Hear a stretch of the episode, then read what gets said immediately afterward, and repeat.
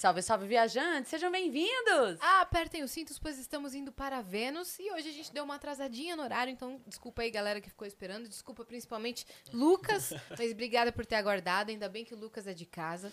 Lucas Faraldo tá aqui com a gente hoje. Ele é jornalista e apresentador do Trending Topics, um programa lá do Flow News. Se você ainda não conhece essa vertical de notícias lá aqui do Flow, você tem que conhecer porque tá muito legal e diversa, né? Bem-vindo, Lucas! Salve, rapaziada. É, obrigado pelo convite, tô muito feliz de estar aqui. E sim, se inscrevam no Flow News.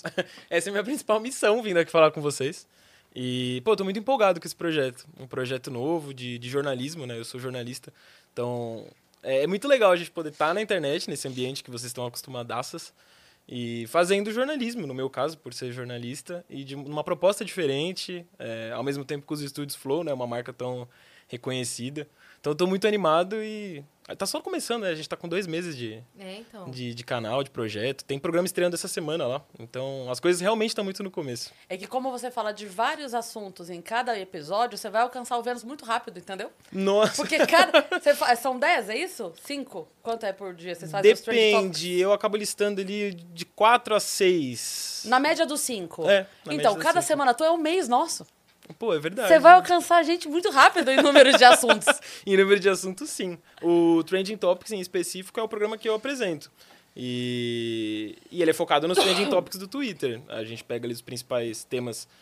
É meio-dia, então eu pego sempre de manhã, mas geralmente assuntos que ainda estão em alta assim à noite, eles seguem é, ao longo da manhã, até a hora do almoço, que é quando a gente apresenta. E, e aí são as coisas mais variadas, assim. Isso eu acho muito louco do, do trabalho, que eu sempre trabalhei com esporte e é um, o tipo de, de tema que está sempre em alta no Twitter. Qualquer coisa relacionada a esporte, aos eventos ao vivo que estão acontecendo e tal, a O repercussão. Vasco tá lá todo dia, né? O Vasco tá todo dia. o meu Corinthians com notícias muito ruins, geralmente, também. Mas tá lá. Mas tá lá, tá lá marcando Vai, presença. E, e só que não é só, né, esporte. Tem muita coisa, coisa, muita coisa de política, esses assuntos que despertam atenção na galera. é, e às vezes você- a gente nem tem tanta noção de que vai despertar interesse, tipo a história do submarino na semana passada. É, e aí isso fica por muito tempo, né? A Sim. galera querendo acompanhar a história e tal, e a gente acaba acompanhando junto ali. Sim. eu acho muito legal, é tá sendo um desafio, assim. Eu ia até quando você começou a falar do Twitter, eu ia te perguntar, já vamos entrar nesse tema já. O Twitter, a gente sabe que deu uma mudada muito grande Deu. né? Assim, eu, eu lembro que o Twitter era a minha rede preferida. Foi durante muitos anos, porque era exatamente isso. A gente comentava em tempo real os acontecimentos da TV. Então, tava rolando o carnaval, a gente ficava lá zoando, fazendo piada, brincando com, com a transmissão, porque tava todo mundo assistindo em segunda tela, né? É. Via, e a segunda tela era o Twitter e a gente brincava ali. Isso eu tô falando de 2011, 2012, era divertido. primórdios ali do Twitter. Os primórdios do Twitter. E aí depois foi virando uma bolha que hoje em dia você não se consegue. Eu tava, eu- curiosamente, em off eu tava contando aqui pro pessoal que ontem eu peguei um Uber pra vir pra cá, porque eu pensei assim, bom, eu, tô- eu tenho coisa pra resolver no celular, não vou dirigindo. Porque daí eu ganho esse tempo no celular. E pedi um Uber. E aí, o, aparentemente, o Uber também tinha coisa pra resolver no celular. E ele veio no celular digitando, falando, gravando áudio, ouvindo Caramba, que áudio, assim. E aí eu comentei no Twitter, eu contei exatamente desse jeito. Do jeito que eu te contei. Não xinguei, não, não coloquei adjetivos. Eu contei desse jeito. Aparentemente o motorista também tinha coisa pra resolver. E a galera, tipo assim, achando um absurdo. Eu não falei nome, eu não falei nada, nada. Eu só É. relatei. E aí, tipo, e eu falando, gente, vocês estão entendendo? Não é que ele me colocou em risco, ele nos colocou em risco naquela situação. Então, a minha pergunta pra você é essa, nesse sentido. Como lidar com essa bolha doida que virou o Twitter? Nossa, eu não sei nem se eu sei a resposta, assim. Eu só tô lidando, sabe? A gente. Porque é- tem muito. Eu não sei nem se é só muito hate, eu acho que é muito extremismo, sabe? Para além de hate. É... Todo mundo tem uma opinião muito forte sobre os assuntos mais diversos. E muitos desses assuntos realmente são assuntos muito delicados. E aí as opiniões são muito polêmicas. E. O conhecimento raso e a opinião funda. Pô, é né? isso. É o que a gente mais vê no. E acho que o Twitter talvez seja a rede social em que isso está mais claro, porque Sim. é a rede social que te estimula a fazer menos textão, então é para ficar teoricamente no Uhum. raso ali, ainda que isso esteja mudando também agora, né, com as Sim. novidades mais recentes. E de certa forma, isso me coloca no mesmo lugar que fazer lives assim, e o Trending Topics é uma live, a gente faz ao vivo conversando bastante ali com o chat. Eu acho que tá, tá tudo no mesmo lugar, que é você estar em contato com pessoas que você a grande maioria você não conhece, e que estão ali, tipo, meio que ávidas para dar opinião, e aí são opiniões das mais diversas, Sim. porque pelo menos é a nossa proposta, né? Vai ter vários canais que, pô, a galera quer que você esteja numa mesma bolha ali, e é isso. Não é essa a nossa intenção ali no, no Flow News. E especificamente posso falar pelo Trending Topics, é tudo que eu menos quero. Eu quero que tenha as opiniões mais diversas. E é um desafio, tipo, eu não sei muito bem lidar, eu vou aprendendo diariamente. É, quando a gente vai falar de Bolsonaro, de Lula, por exemplo, pô, é sempre ter, eu já tô preparado para saber que vou ser xingado ali no, no chat, por exemplo, falando da Sim. live. Mas o mesmo vale pro Twitter, se eu vou opinar alguma coisa. É um assunto que hoje Já tá rolou? muito em alta. Pô, hoje a gente estava fazendo o programa, hoje o assunto principal foi a Jovem Pan Foi. está em alta na- desde ontem, porque o Ministério Público Federal pediu a cassação do, da, da rádio. É, e assim, todo mundo vai ter alguma opinião sobre. E, até porque é um assunto que cai na política, na ideologia, então todo mundo vai ter um lado, assim, uma opinião. Eu tenho, eu evito até dar muito a minha opinião ali, eu quero mais ouvir as opiniões alheias. Mas eu dei a opinião. E aí já veio gente criticando, mas eu tento dar do jeito mais pô, tranquilo possível, porque eu acho que eu sou assim também, sabe? Então eu não quero eu quero evitar de criar essa bolha, sabe? Eu quero tentar dar as opiniões ali da forma mais tranquila possível pra gente conseguir conversar. Porque Sim. também tem muito disso, sabe? A sensação que passa esse exemplo que você trouxe do, do Twitter, do Uber, de que as pessoas elas não conseguem mais conviver com o Conversar, diferente é. ali. E é tudo que eu menos quero ali no Trending Topics. Você acha que, de forma geral, o Flow News tem essa proposta, sabe? E Ser uma parada lance- mais democrática, aberta. Isso que você falou da opinião é assim: é, você deu a sua opinião e aí já é o motivo pro, né, pra vir uma enxurrada de coisa. Eu tenho a sensação de que não dá mais pra você conversar. Antes, tipo assim, eu tenho uma opinião, você tem opinião. Ah, vamos conversar? Porque de repente, no teu argumento tem alguma coisa que eu. E no teu argumento. Ah, caramba, peraí. Então aí, eu, não preciso pensar A, eu posso pensar A, B. Eu posso concordar com isso daqui e isso daqui não. E eu não tô falando só de política, não. Qualquer assunto. Qualquer Dá pra assunto. você, né? Tipo, você não precisa gostar só da gema e só da clara, né? Dá pra você É, a- encontrar. A, parada do submarino, que foi um tema que a gente ficou acho que a semana inteira falando disso, Foi. pelo desenrolar das notícias e tal. E, pô, tinha gente no chat que aparecia ali e falava, ah, mas esses milionários também, né? Pô, vai tomar no cu, como é que pode um negócio desse? Tem mais que morrer. Tipo, assim, ia pra um, pra um extremo nesse nível, ia pro outro extremo das pessoas que achavam absurdo você é, fazer qualquer comentário irônico, Piada. qualquer piada, mesmo que de uma forma muito mais comedida, sobre o- os milionários lá que estavam no submarino. E eu acho que eu ali ten- tenho, tento, pelo menos, ficar no, no, no meio termo, sabe? E, e mostrar pra galera isso. E aí é muito. Eu gosto de ser confrontado, assim, porque eu não vejo problema nenhum, é, acho que é a proposta. E eu acabo aprendendo, sabe? Muitas vezes, em alguns a- assuntos, vem alguma opinião, alguma coisa que foge do que eu acredito, do que eu ia falar ali, e que agrega, sabe? Justamente por ser algo que eu não tava pensando, que não faz parte da minha opinião. Acho que isso é. Sei lá, é quase que a. a o que faz o Trending Topics girar, sabe? Pensando assim, especificamente nesse programa. Porque talvez do, do, do Flow News seja o programa com mais interação com o chat. Acho que é, né, hoje.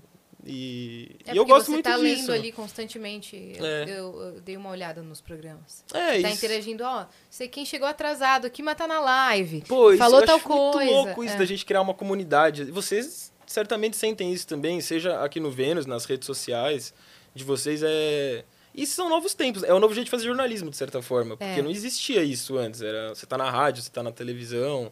Você Uhum. tá falando ali com uma câmera. No máximo recebendo pô, carta, comentários assim, mas de um jeito mais distante. Não tão em tempo real que você tá conversando com a pessoa, né? Uhum. Hoje a gente faz isso. A gente conversa com a pessoa. Para além do, do, do Trending Topics, eu trabalho com... Sempre trabalhei com esporte e tal. Eu trabalho atualmente na cobertura segmentada do Corinthians. E é a mesma coisa. São trabalhos até bem semelhantes. Os que eu faço hoje no Flow News e no, no outro canal que é o meu Timão. E é essa constante de você estar ali conversando com as pessoas. E no caso do futebol, as opiniões às vezes são até mais extremistas. E porque tá. Aliás, eu acho que é bem semelhante com no caso da política, por exemplo. Todo mundo tem o seu lado, tem a sua opinião. É que, na verdade, a gente transformou aquilo. a política em time de futebol, né? Putz, perfeito. Né? É, ou você é do time do Lula, do time do Bolsonaro, É. e é uma definição perfeita, assim. Então virou essa torcida pra tudo agora. É, eu sinto bastante isso. Já sentia. No... E, é, e é. Puta, é bem foda quando as coisas se misturam ainda, sabe? É, eu acredito muito nisso, na cobertura do esporte, de que o, o esporte, o futebol, no nosso caso aqui no Brasil, por ser a principal modalidade, reflete muito da sociedade. E é bem isso, a gente está num momento muito extremista. E, e tem muita gente da cobertura esportiva que aponta que hoje, no, no futebol, a gente está vivendo uma onda de violência que não é comum. assim Por mais que sempre tenha havido brigas e, e episódios de violência no futebol, nos esportes, Sim. a sensação que a gente tem é de que tá cada ano que passa um pouquinho pior, sabe? A gente está vivendo tem- isso agora. Tem uma coisa ainda que o futebol consegue ganhar da política, que é o fato de que quem torce pro time xinga o próprio time para ele melhorar. A gente não tem isso na política. É verdade. Que A deveria ter, pa- ter, pra O- ser uma mas opinião deveria crítica ser o ali. demais. Tipo assim, se eu votei no fulano e o fulano tá fazendo merda, eu tenho que estar mais ofendida do que quem não votou, Pô, sim. né? Porque ele está me traindo. Não ao outro, ele está me traindo, porque eu dei o meu voto de É. confiança nele. Então, eu acho que o esporte está na frente nesse sentido, porque, por exemplo, você falou do Corinthians. Eu não, não tenho time, mas você falou do Corinthians. Se acontece alguma coisa que você tá vendo que não tá sendo bom pro time, Pô, a própria. Vão te zoar. Eu digo assim, o, o, o, o Palmeiras, o São Paulo, o vão te zoar. Mas dentro dos próprios torcedores vai ter gritaria, vai ter cobrança. Ô, o que, que é isso aí, diretoria? O que tá acontecendo? Sim. E na política, não. É meio que tipo assim, meu lado, tudo que faz tá certo. Pô, e, Tudo que faz tá certo. E realmente deveria ser o contrário, né? É. Assim, deveria ser o contrário no sentido da gente entender que, pô, a política acaba sendo mais importante, com assuntos mais sérios. Mas, assim, quem leva também o futebol mega a sério como a, a religião da pessoa, ela encara aquilo como uma coisa mais importante também. E...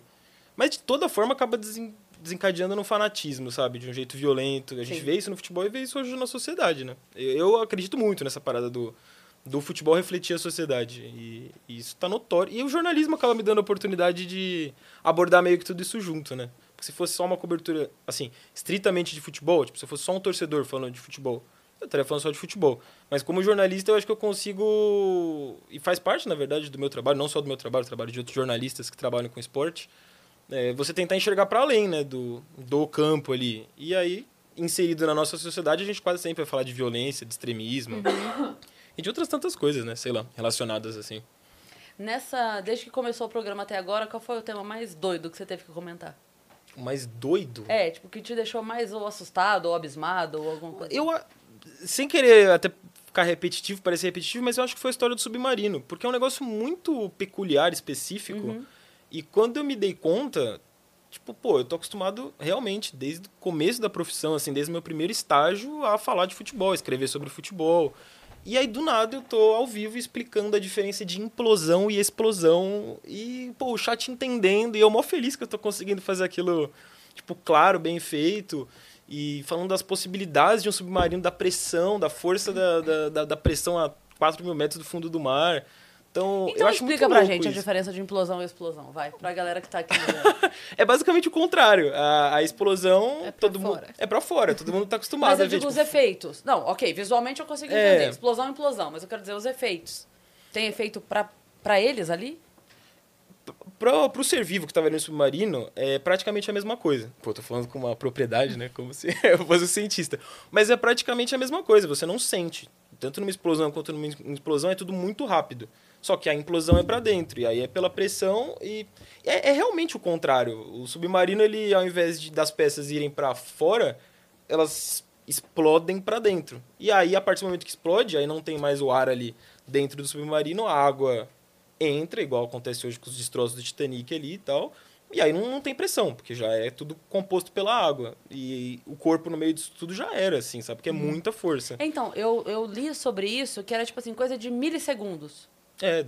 é tipo assim, não, rápido. não, não, dá tempo de ter medo, sabe? Que é tipo assim, a que a pressão. E disseram também que foi logo no primeiro dia, né? Foi. que não Isso é teve- muito, até isso também é um outro detalhe que pouca gente tinha noção. E aí, conforme a coisa foi se aprofundando, até que passou uma semana e virou assunto no Fantástico. Aí, beleza, aquela altura ali, todo mundo entendeu como que era o procedimento do submarino lá. Que é o submersível, que Uhum. Na a verdade gente é não outra sabia, coisa. achou que estava desaparecido e até então a gente estava contando quantas horas faltavam para acabar o oxigênio. Era uma contagem regressiva pelo oxigênio. É. E Então, e já tinha implodido. já tinha implodido. E, e- e é, é tudo muito desconhecido. Isso é muito louco da, da profissão, assim, do jornalismo. Porque as coisas são desconhecidas, a gente vai descobrindo. Uhum. E aí, no- pelo menos no meu caso, agora, né, saindo dessa cobertura segmentada de esporte, em que você tá mais acostumado com tudo que acontece, e ainda assim tem surpresas também. Mas você vai descobrindo coisas novas. E, por exemplo, a diferença de um submarino para um submersível. o submersível ele não tem autonomia. Então, o submarino, ele não, se fosse um submarino, ele poderia ir sozinho lá da costa do Canadá, dos Estados Unidos, até os destroços do Titanic. O submersível não. Ele precisa de um navio para levar, por isso que não é tudo no mesmo dia. Tipo, saiu acho que na Entendi. sexta-feira o navio. Aí no sábado ele chegou lá onde estavam os destroços do Titanic, né, na superfície. E só no domingo teve toda a preparação para o submersível descer. E aí essa descida demora duas horas e em uma hora e quarenta, quando estava quase chegando no destroço, é que perderam o contato. Uhum. E provavelmente perderam o contato porque foi nesse momento Porque que foi. implodiu. E aí é o que você falou, são milésimos de Eu segundos ali. tava, eu tava no celular aqui que eu tava procurando essa publicação que eu vi. E, é, a explicação. Diz assim, é, momento zero, a implosão acontece. Aí, microsegundos. A pressão externa instantaneamente comprime esmaga o corpo humano. De zero a um segundo, órgãos internos são esmagados devido à pressão externa. Então, tipo assim, em um- de zero a um segundo. É Desapareceu muito já todo mundo. Já era. De um a dois segundos, as alterações de temperatura podem causar hipotermia quase instantânea. Então, tipo, já tá. Já, se se é- um é não é o um- suficiente, é. De 2 a 10 segundos, o corpo, agora sob pressão interna e temperaturas muito baixas, começa já a se decompor. É. É a- o, o melhor exemplo, e aí eu cheguei a mostrar isso num dos vídeos no, no, no dia que acharam os destroços, no dia seguinte, que aí a, a teoria de que implodiu já ficou praticamente ali evidenciada, aprovada. Um dos vídeos que era o exemplo da garrafa PET, de você mergulhar uma garrafa PET embaixo da água e você não precisa mergulhar 4 mil, você mergulha coisa de pouquíssimos metros assim, ela já comprime toda. E é basicamente o que acontece com o nosso corpo ali. É, só que isso acontece com uma garrafa PET a, sei lá, 10 metros de profundidade, 3 metros, uma coisa muito pouca. No caso do corpo humano a 4 mil, é, Pois é. é um negócio. Sim. Assim, é difícil até de imaginar, né? De tão Deve rápido, ter algum tão- vídeo de demonstração pra, pra mostrar como é que funciona. Com certeza Pô, deve de ter um algum. corpo, uma assim. si- é, de simulação Ah, deve ter. 3D, assim, sabe? Assim, É igual fazem de acidente, É, sabe? deve Tipo ter. assim, Tipo, um carro batendo a tantos por hora, sabe? De corpo especificamente eu não vi nessa caça aí que eu fiz, mas deve ter. Ainda Deve mais se for ter. simulação, assim, né? É. É, uma arte. Uhum. Mas eu cheguei a ver de, de submarinos mesmo. Um submarino, tipo, uma miniatura de submarino do mesmo material que era, inclusive, esse submersível. E aí também eles conseguiram simular a, a pressão e o submarino. Uma, uma miniatura que você diz, tipo. É, tipo, pequenininho assim. Uhum. Conseguiram. Eu, não- eu, não, eu não sei se realmente afundaram ele ou se Só fizeram colocaram, tipo, efeito. laboratório ali no efeito. Mas, de fato, o submarino ele chega numa hora ali que ele comprime todo o, o metal, assim. É, sei lá, é doideira. É muito doido pensar que tem gente que entra num bagulho desse É. pra... Sei lá, nesses momentos eu fico feliz de, de não ter um milhão pra, pra nem cogitar uma Nossa, ideia de maluco dessa, umas 20 sabe? coisas pra fazer. É, é muito Essa louco, não tá na assim. lista. Nossa, com certeza não. Ó, vamos dar os recados pra galera pra gente já continuar o papo. Ó, se você tiver pergunta pra mandar pro Lucas, ou se você quiser entrar nos trending tópicos do Twitter pra gente comentar alguma coisa junto aqui, entra lá e manda em nv99.com.br barra Vênus, que é a nossa plataforma. A gente tem limite de 15 mensagens e estamos esperando a sua. Boa. E a gente tem uma surpresa pra você. Ih, Vamos ver? vamos. Ah, que da hora! lá, hashtag. Nossa, né? Ih, até a camisa do Corinthians ali. Olha lá, ah, é cara. verdade, no detalhe. Pô, que da hora. E tem o, o raiozinho do Flow. Uhum. É, o... É todo... Como é que é o fundo, fundo verde? O chroma key. Chroma Ah. key. O chroma key do, do programa, do nosso Trending Topics. É o Porra, que cenário do legal. programa. E onde que tá o legal. Vênus? Deixa eu ver, cadê o Vênus? Ali no meio da hashtag, ali, É. Nossa, escondidaço. ó. É. Ele esconde como um easter egg, assim. Oh, muito legal. Eu tava procurando já no olho ali. Ficou Pô, muito da massa. Já teve hora. Vênus em tudo quanto é lugar. né? Tipo, na, na gravata borboleta, no botão da blusa, Uhum. Ah, mas eu achei... miolo da flor. Assim, simbolicamente perfeito ser no Perfeito. meio da hashtag. que é Hashtag exata- Vênus. Hashtag Vênus. É isso aí. Nossa, muito bonito. Obrigado. Qual que é o código, Tainá, pra resgatar? Trending Trending Topics. Topics. Então resgatem lá, vocês têm 24 horas. Mas como é que surgiu o programa? Como é que você chegou aos estúdios Flow? Conta Pô, pra gente. dá vontade até de puxar o Raul aqui pra, pra frente da puxa. câmera. Raul Ahmed. Dá um salve aí, Raul. Dá um salve pra galera. Não, você não Não, vem, vem dar o salve aqui. Dá um salve. O Trending Topics é bagunça, é o único programa que eu... Onde você quiser, aqui é bagunça também. O Trending Topics é o único programa que eu consegui puxar a Tainá, que trabalha com a gente, e alguém da produção, né? Ela representa toda a Obrigada, equipe ali da produção, da operação, nesse sentido. Porque geralmente as pessoas não aparecem, né? E a gente ali, eu tento fazer de um jeito tão descontraído a apresentação e tal. é, que eu consegui puxar. A gente vai gravar os stories antes do programa, eu gosto de mostrar o pessoal e eles morrem de vergonha. O Harry tá sempre fazendo palhaçada lá e morre de vergonha. Mas eu queria mandar um beijo pra todo mundo lá, do, pro, pro que Pra tá equipe aqui. Flow pra nossa News, né? equipe. É, eles estão por trás de todos os programas, assim, é um trampo, pô, muito fudido, muito fudido mesmo, porque a gente tá num... Tipo, aqui é muito da hora, eu conheci a, a casa, que é essa casa, né, dos estúdios Flow, tem outra. E eu vejo, por cada ambiente, assim, um estúdio, é muito da hora. E lá a gente tem tipo, um mesmo ambiente todos os estúdios. É um trabalho, assim, muito doido que o pessoal faz lá de transformar Cenário. o estúdio, do cenário para cada programa. E são vários programas ao longo da semana. Assim. A gente tá com quantos programas agora? 11. Então, assim, num, Tá mesmo, estu num mesmo estúdio. É, nossa, E alguns doideira. programas diários. É, pô, é muito louco, muito louco. Então eu queria mandar um beijo para todo mundo. Já somos um flowjack. É, nossa. É. Ah, o, o jornalismo é um pouco isso, né? Sei lá, essa loucura, assim, de vai fazendo tudo ao mesmo tempo e as coisas vão acontecendo em tempo real, né? É. Então, eu acho que, de certa forma, essa bagunça, entre mil aspas, ela representa um pouco o que é a correria do jornalismo, sei lá, eu acho bem É. legal. Então já se inscreve lá no canal do Flow News. Se inscreve, se Mas aí inscreve. você tava apresentando um outro projeto e o Raul te viu? Como é o que Raul, foi isso? O Raul Como é que foi? corintiano também. Ah, Graças a Deus, mas a gente tá numa péssima fase há vários anos. E ele, ele acompanhava o meu Uma trabalho. no- fase que tá durando muito. É, eu não sei já se é fase. esse negócio de que altos é uma e baixos, né? fase? É, cadê Só os tá altos? no baixo. Cadê os altos? É, e aí o Raul me acompanha no, no meu outro trabalho, no meu timão. E a gente já tinha conversado há muitos anos, né? Até numa outra circunstância, mas pelas redes sociais, ele a gente tinha se conhecido. E aí passaram vários anos e ele encabeçando esse projeto do, do Flow News entrou em contato comigo. Num primeiro momento, até para fazer um, lá pra frente a gente deve ter novos programas e quem sabe alguns mais focados em esportes, é, com o jornalismo certeza. esportivo mesmo ali, né? E aí, num primeiro contato que a gente teve no começo do ano, era pensando nisso, falando, pô, vai lançar o Flow News aí e tal, vai ter o Tramontina, foi assim que ele, que ele chegou pra me abordar. Ele falou, não, vai ser um projeto muito legal e eu queria saber se você tem interesse de pro segundo semestre, pro ano que vem, a gente deve entrar na área de esportes e aí eu queria saber se podia contar com você, porque a gente tá começando a rascunhar a equipe. Falei, porra, super, vamos, acho da hora. Casa com o que eu tô fazendo aqui, de estar produzindo conteúdo na internet e, e fazendo programas mesmo ao vivo e tal. Falei, beleza. Aí morreu um pouco a ideia. Morreu não, né? Mas assim, a gente não se falou gente- mais. É que a gente entende a o gente morreu entende daqui. bem isso daqui. O morreu daqui é tipo, não falou mais nada, mas tá tudo certo. É. Como é que, co- conta pra ele, Asa, o teu morreu daqui. Foi assim, vamos fazer um, um- um podcast? Vamos, super top. Três meses sem nada, nenhuma mensagem. Morreu. Morreu. Eu pensei, morreu. Um aí, dia? um dia, chegou uma mensagem, e aí, qual que é a cor da cortina? Estavam vendo estúdio já, tá tipo assim, ligado? cor da curtida do quê? Nós vamos morar É. junto? O que, que é essa mensagem que você tá me Só mandando? isso. Com a maior Nunca- naturalidade, nunca- como é, se não tivesse tido, Nunca mais né? teve um oi, tá ligado? Mas só foi assim, meses. escolhe a cor da cortina, tô aqui na loja comprando. Como assim? Vai ter? Vai ter. Então a gente precisa conversar. É, não chegou a ser três meses no meu caso, mas acho que foi uns dois, talvez. Uns dois meses, aí ele voltou a falar comigo, mas aí não era mais a parada de esporte. Ah, Falou, a tá. gente tá quase lançando, falta um último programa que a gente ainda não fechou o apresentador, o host, e você não quer vir fazer um teste? Aí eu falei, ah, mas do que, que é? Ele, ah, é sobre o Twitter e tal. Aí eu já fiquei, pô, eu gosto muito do Twitter, mas eu odeio muito o Twitter também.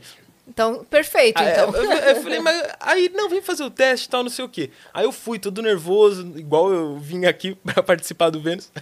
E aí fui todo Já nervoso passou? lá e tal. Passou, passou. Agora Ah, eu já então tá tô falando mais que a boca aqui. Pode ótimo. falar. E, e aí eu cheguei lá, fiz o teste, eles gostaram, gostei pra caramba da equipe, já deu um match ali todo mundo e tal. Aí, aí sim a gente começou a conversar com frequência e tal, e rolou. E aí eu acabei sendo o último apresentador dos programas que hoje a gente já tem na grade a ser definido.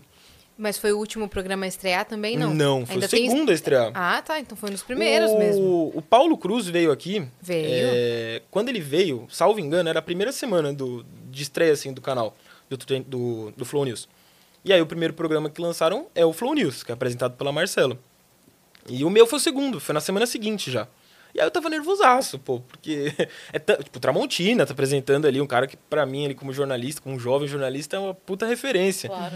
E o meu programa estreou antes do dele. Aí eu fiquei, meu Deus do céu, tipo, Uhum. imaginando assim, pô, tá todo mundo vendo ali e tal, não sei o quê. A E pressão, né? Uma puta pressão. E aconteceu. A Marcela, O Lucas inclusive. criando coisa. É, Gente, tá acontecendo um negócio lá fora agora. Vocês não querem ver lá, não?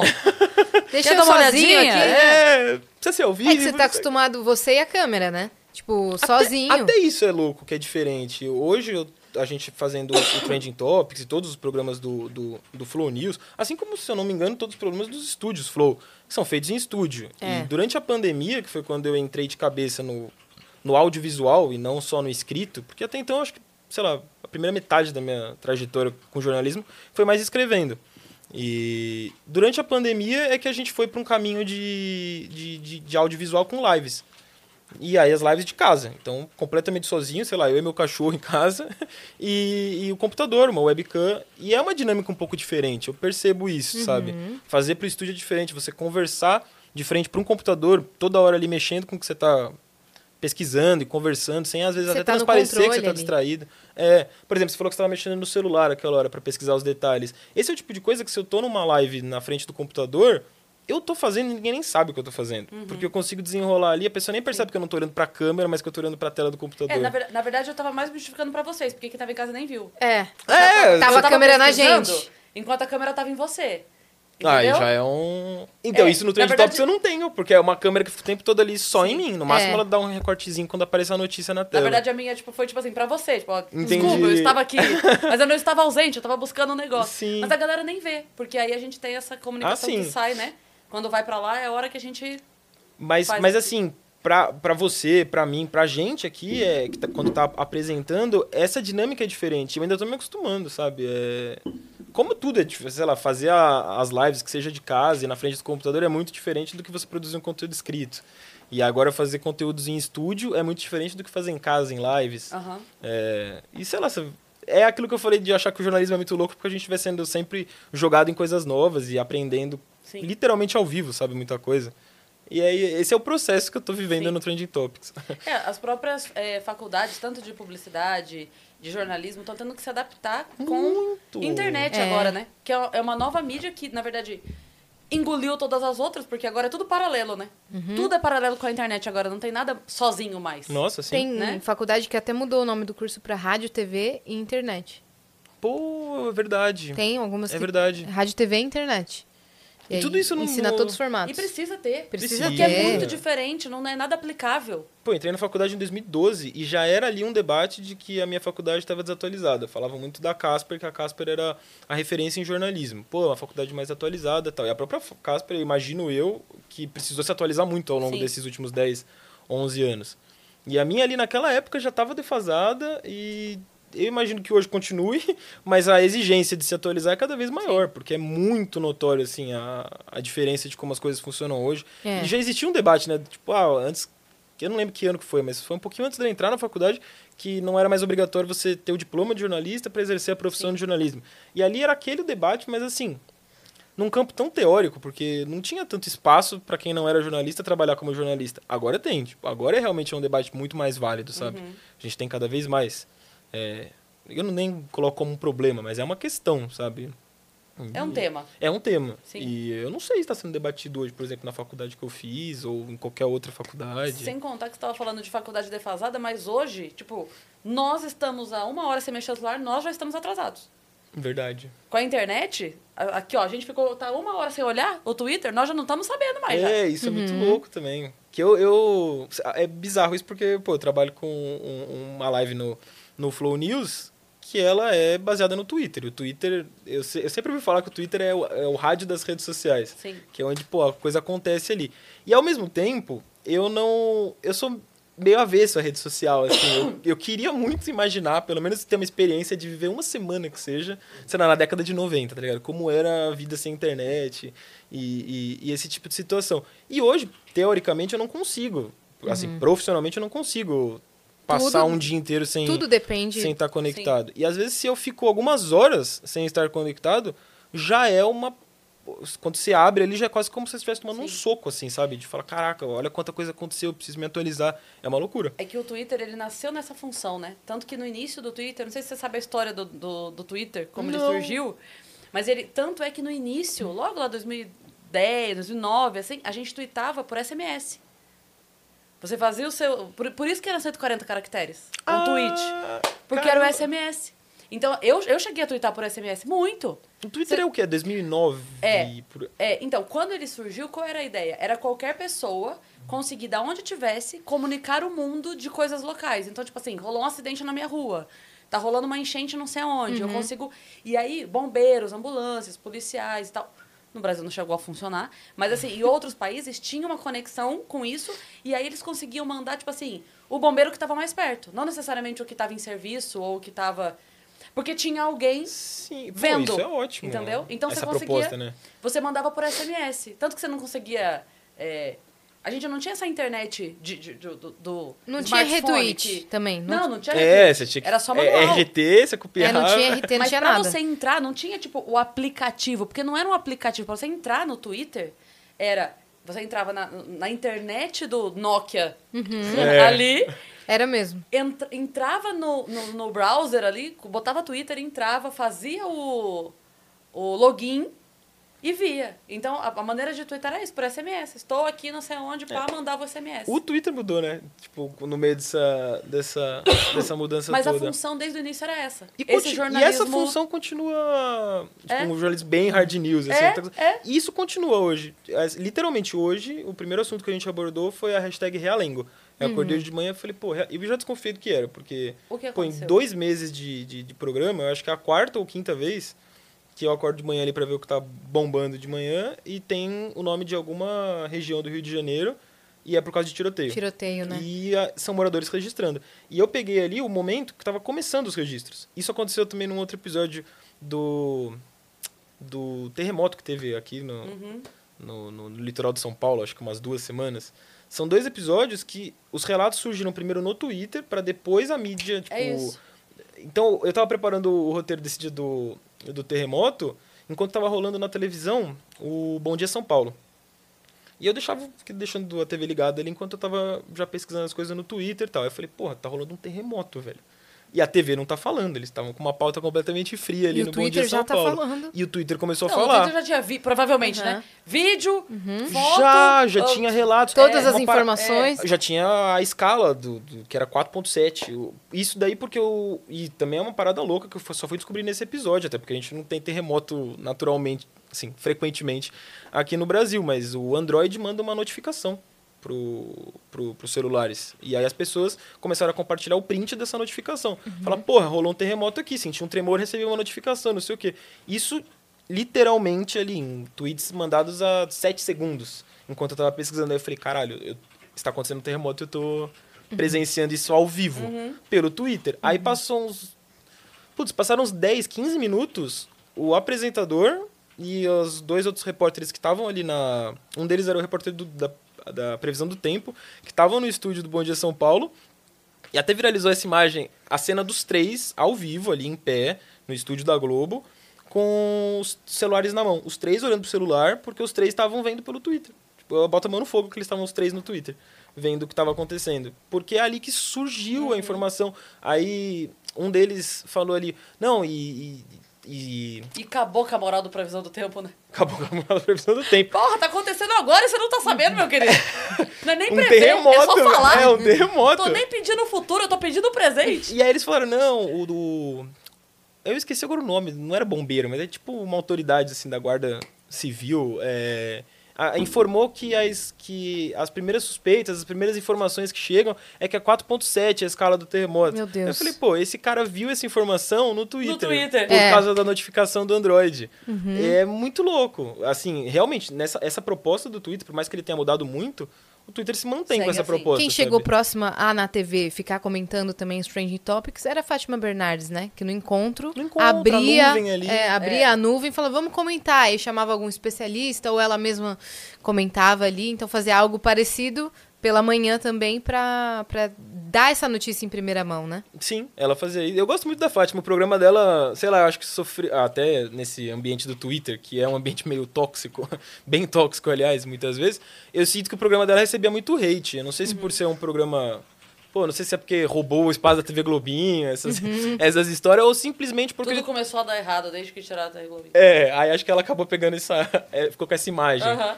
Mas eu acho que ela toca em pautas que fogem ali do. Pô, do comum da televisão e tal. E eu Não, entendo era quem muito não- legal. e, muito tipo, eu legal. entendo quem não acha tão interessante assim, mas, pô, eu entendo que é muito relevante, é muito importante. E acho que ela tocava nesses pontos, que de certa forma estão conectados com os assuntos que estão em alta, que estão Uhum. bombando. Ela só abordava aquilo de uma forma talvez mais humana, sei lá. É. E, eu acho até isso a galera no começava a querer subir tag pra aparecer no encontro. Sim. Sim, Então virou ao contrário, entendeu? isso vai acontecer no, no, no- nos, Trending Trending Topics. Topics ainda. A galera Vai vai, participar pelo Twitter também. Tenho certeza, Mas no velho. chat ali do YouTube a galera já tá participando bastante. É, é bem legal essa, essa interação. A Tainá tinha aberto aqui os Trending Topics. Eu queria que voltasse porque eu fiquei muito curiosa por que, que a Madonna tá em número 1. Um. E, pô, eu demorei muito pra saber que você, Tainá, não é a Tainá do... Ah, lá do Flow News, que a gente também tem uma Tainá lá no também tem a Flow News. Tainá. Cada vertical tem sua Tainá. Vamos descobrir o que é esses três aí, vai. Vamos lá, clica aí no Madonna, Tainá, por favor. Só pra ver se tá tudo bem com ela, se é só um lançamento ou algo do tipo. É, aí, Ah, pelo amor de Deus. ela Muita tá com uma merda. infecção bacteriana. Eita.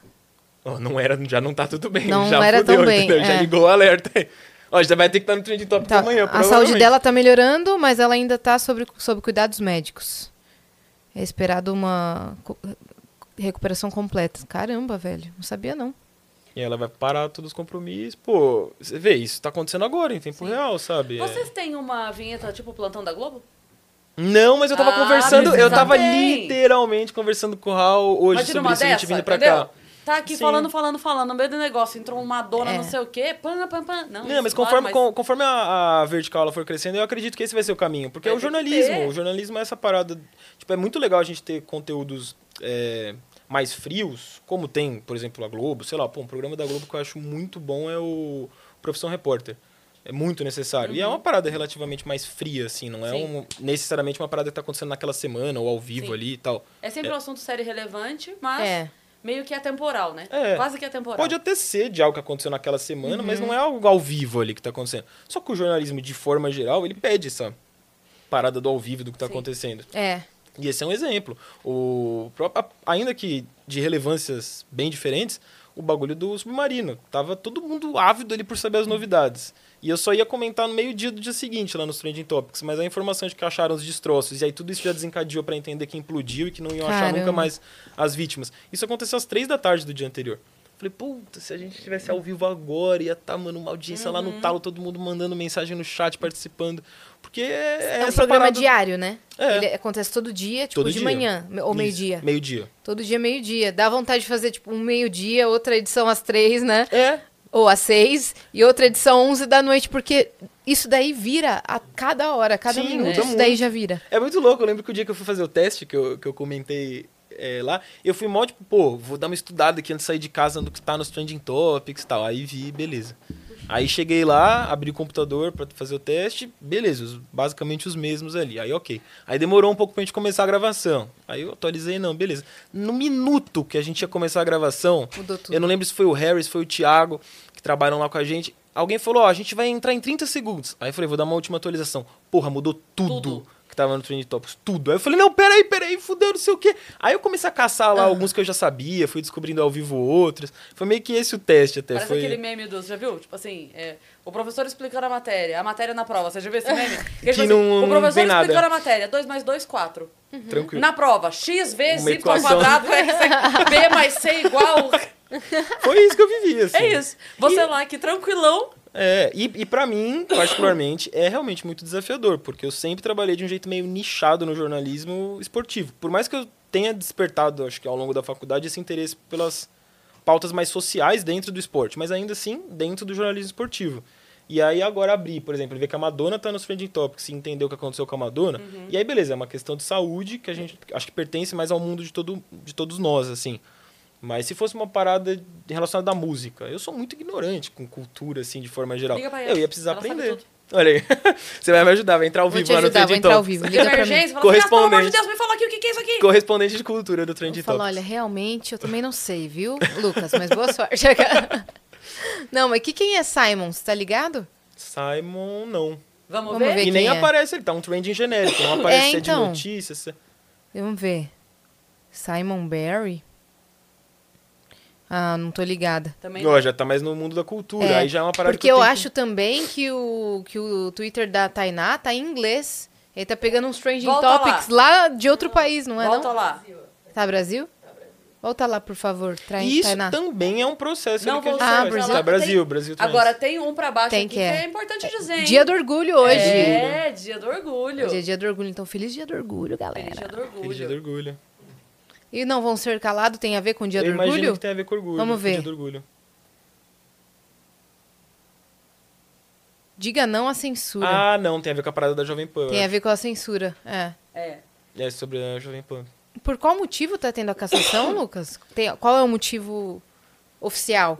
O motivo oficial, e é o motivo verdadeiro, é que a Jovem Pan disseminou muita desinformação no ano passado, assim. E aí, pô, vou dar uma carteirada de jornalista pra falar isso, ainda que eu não seja jornalista experiente e tal, mas, mas acho que o básico do jornalismo a Jovem Pan não fez muito bem, sabe? Ela pegava desinformação e veiculava como informação só porque botava na boca de um especialista. Então, por exemplo, existia todo, toda uma recomendação durante a pandemia uma recomendação médica da OMS, que todo mundo devia seguir para a gente minimizar o caos que estava aqui no Brasil e tal.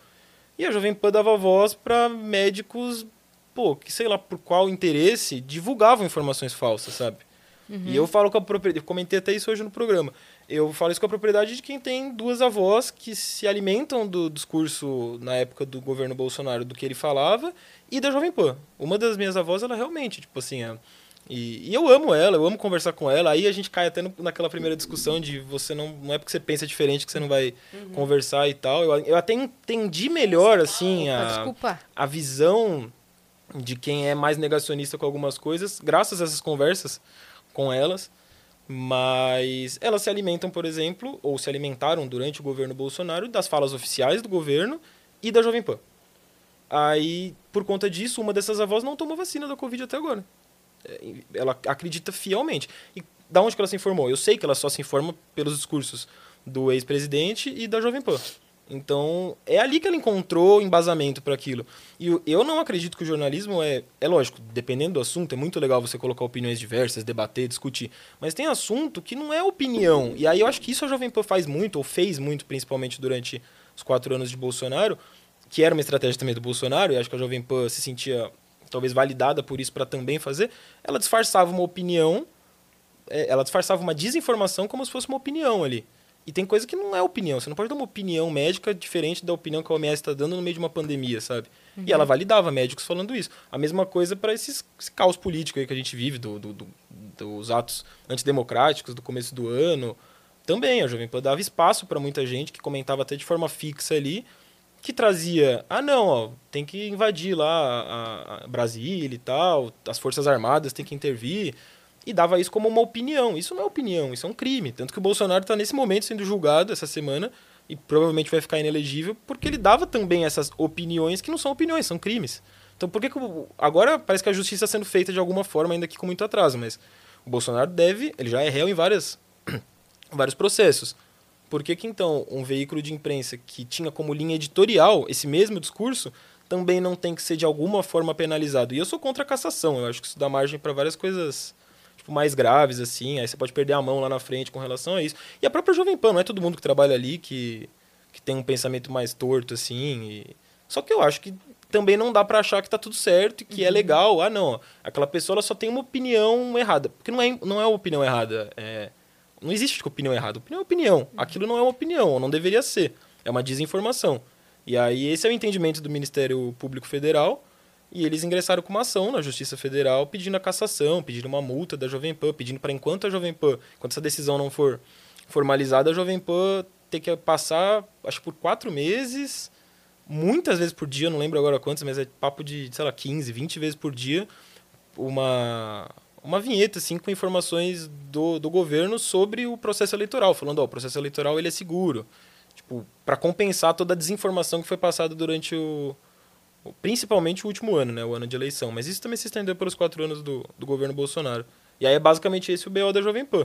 E assim, eu entendo quem vê isso como um ataque. Tipo, por isso que eu acho legal o Trending Topics ali. Mesmo quem tem opinião muito diferente, pode me ouvir falando ali, vai querer, não, você, porra, tá apoiando a censura, não sei o quê. E não é isso. Tipo, eu sou contra a cassação.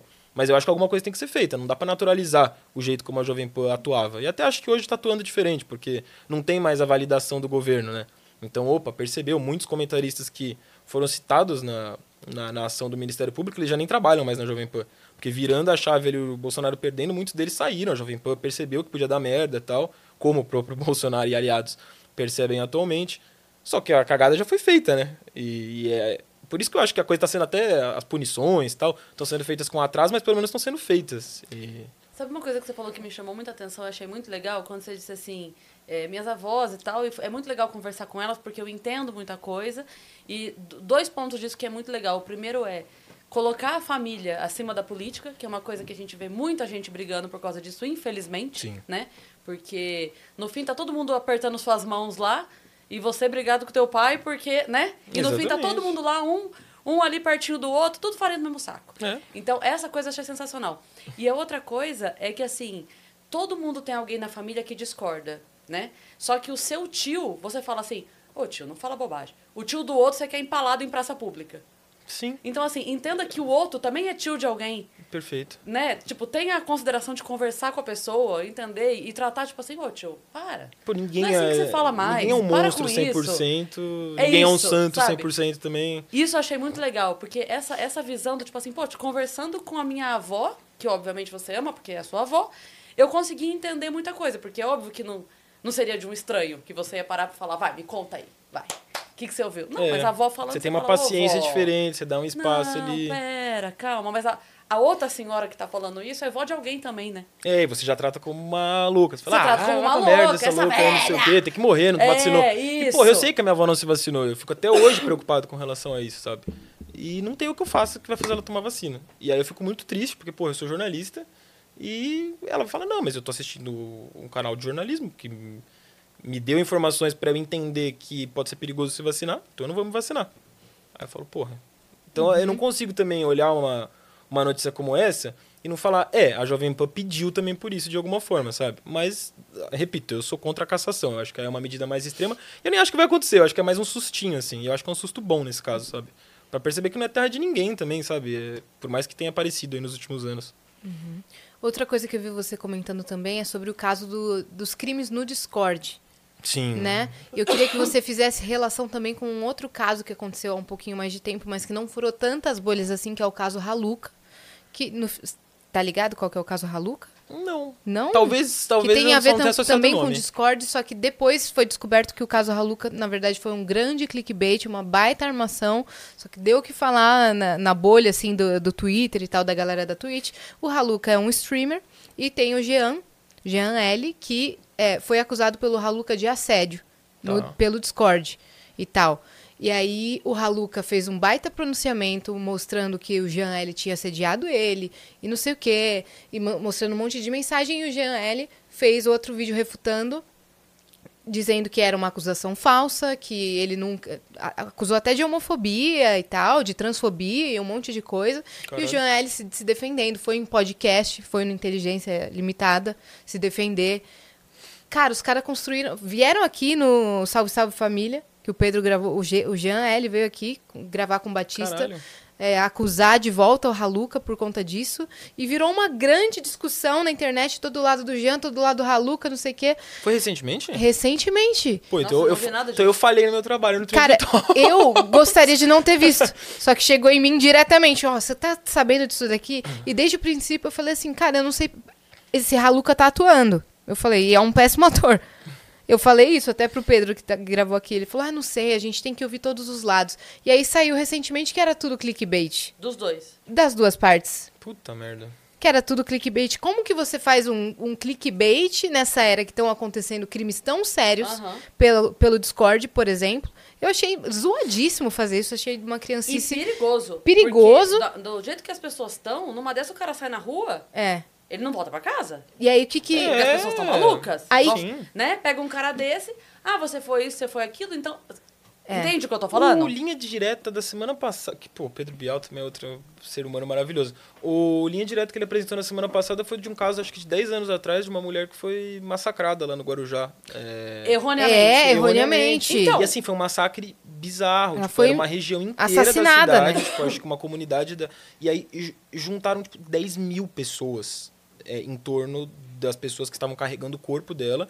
E ela era espancada durante Uhum. essa trajetória, até levarem ela num córrego lá que jogaram. e tudo por uma informação falsa. É, essa e ela não chegou novela- a morrer na hora, ela ainda foi internada depois. Você imagina o nível de crueldade, é isso, por uma desinformação. Pois é, essa última novela Travessia se baseava muito nesse, nesse caso real. Que também teve Putz, a, muito a falsa noveleiro, mas acusação. travessia eu não vi. A travessia, então, se É. baseava exatamente nisso. E aí, é, até aconteceu um negócio que esse Jean ficava dizendo assim: vocês estão me atacando, eu, não- eu- eu- estou em depressão e tal, eu vou tomar tudo isso aqui. Ficava postando foto dos remédios. A, a mãe dele postava foto chorando: parem de atacar meu filho, pra depois descobrir que tudo isso era fake. Gente, que, que coisa idiota. Não, a gente tá. Sei lá, eu acho que.